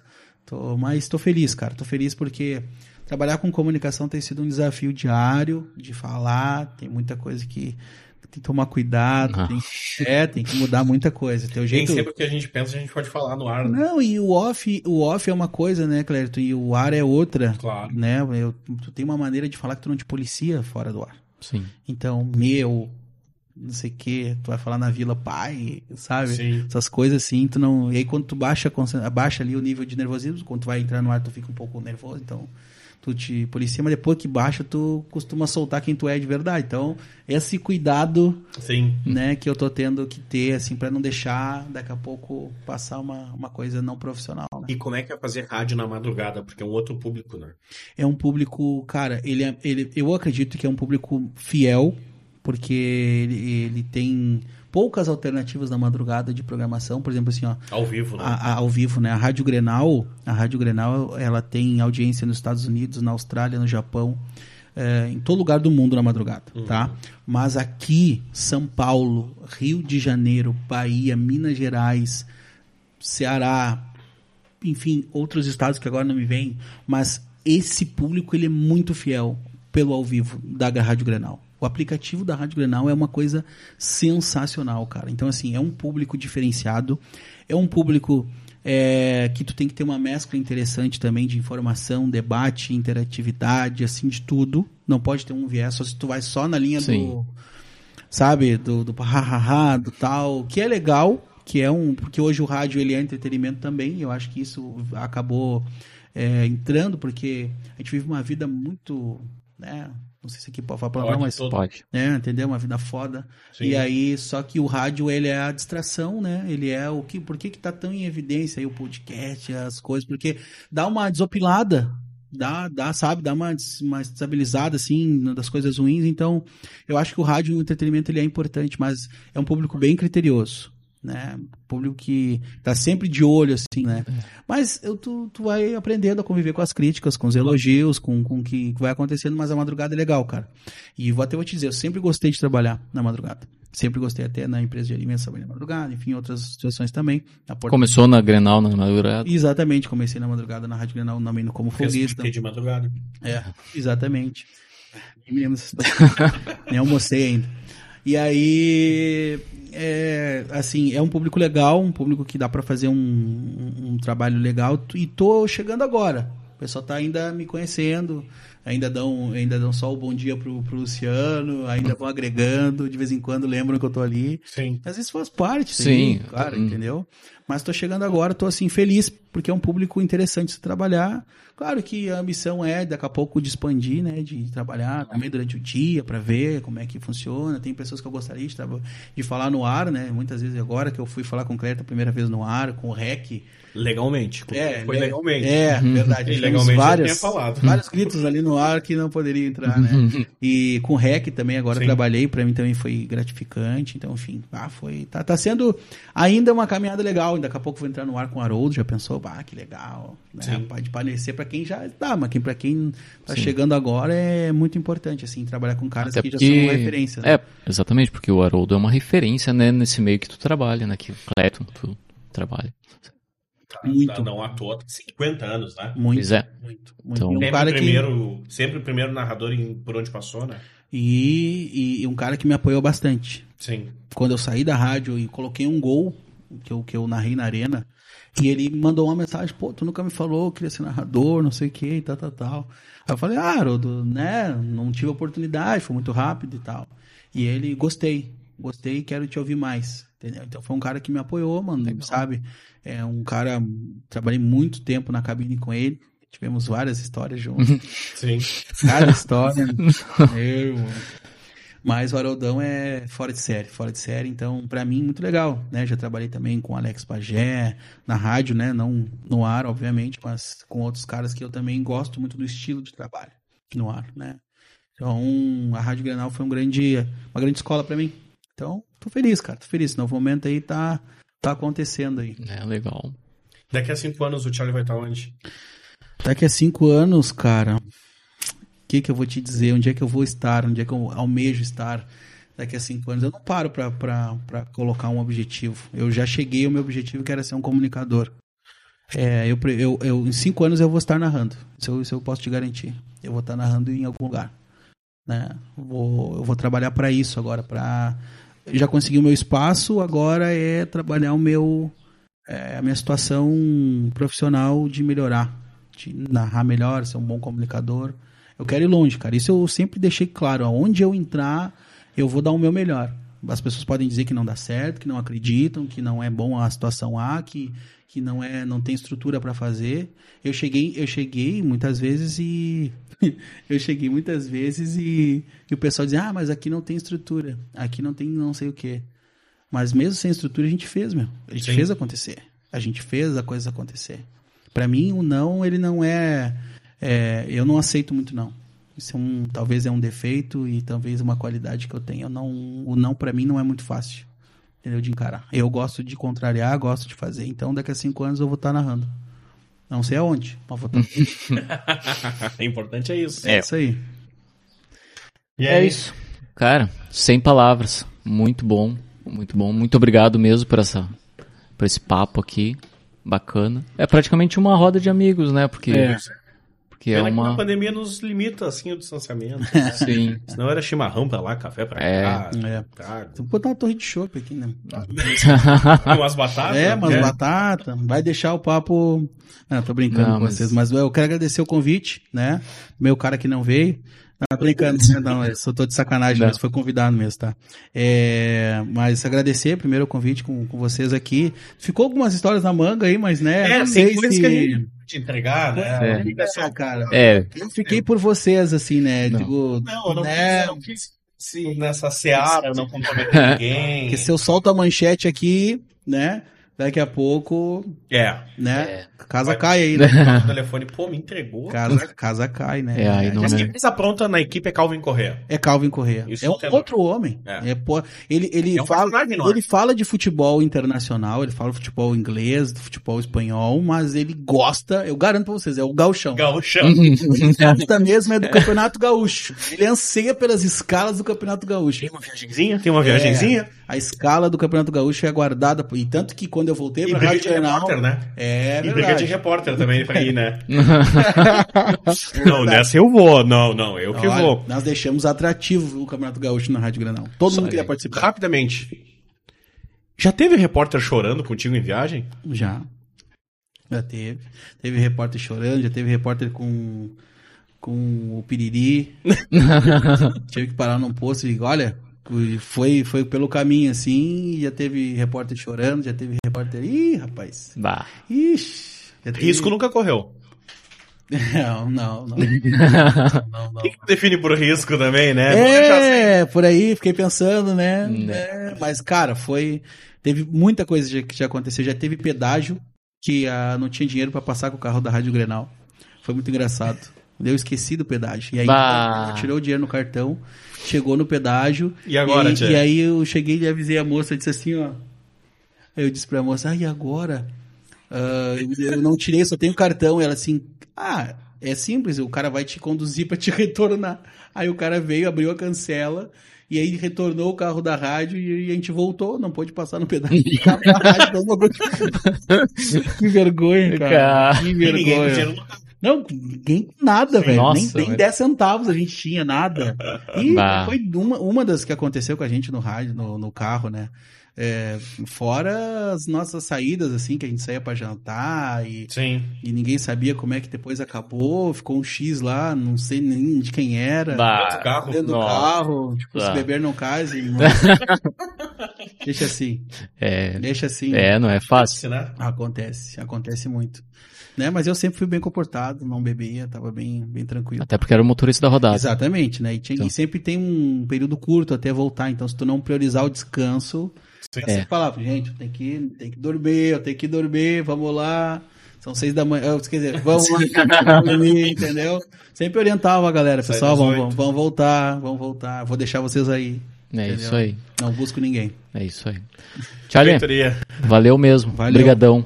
Muito, Valeu. muito bacana esse papo aqui conosco aqui. Valeu. Valeu, e tamo junto. sucesso pra ti aí nessa nova novo projeto aí. Vai longe mesmo. Valeu, obrigado também, o Clérito, a ti, Thiago, pelo convite. E sucesso também ao podcast. Valeu. Que Obrigadão. tem outras situações, tô sempre. E sou um cara que, olha, eu vou em, nos projetos de todos os meus amigos. Tô, tô assim, ó, inscrito em todos os canais. de- todos eles eu tô inscrito, tá? Legal. E sou um cara que consumo bastante o material, então já, já vi aqui do Rogério Belco, do Pato, enfim, do Polaco. Do né? meu que tu teve alguma novidade? Deixa Coisa nova assim. assim, tu descobriu ali? É, deixa assim, né? Hum. Deixa assim, é o Belco. Eu vou deixar para o pessoal assistir, porque se eu falar melhor, aqui, melhor, melhor. né, o pessoal não vai ter a curiosidade. Show de Mas valeu, brigadão mesmo. Valeu. Pessoal, só um último recado. Quem não é inscrito ainda, se inscreve aí embaixo no, no botão aí, inscrever. Se gostou, dá um joinha e compartilha para um amigo aí que tu sabe que vai gostar também de assistir esse vídeo aí. Valeu? Obrigadão, Cleto. Valeu, até, até a a próxima. Em té.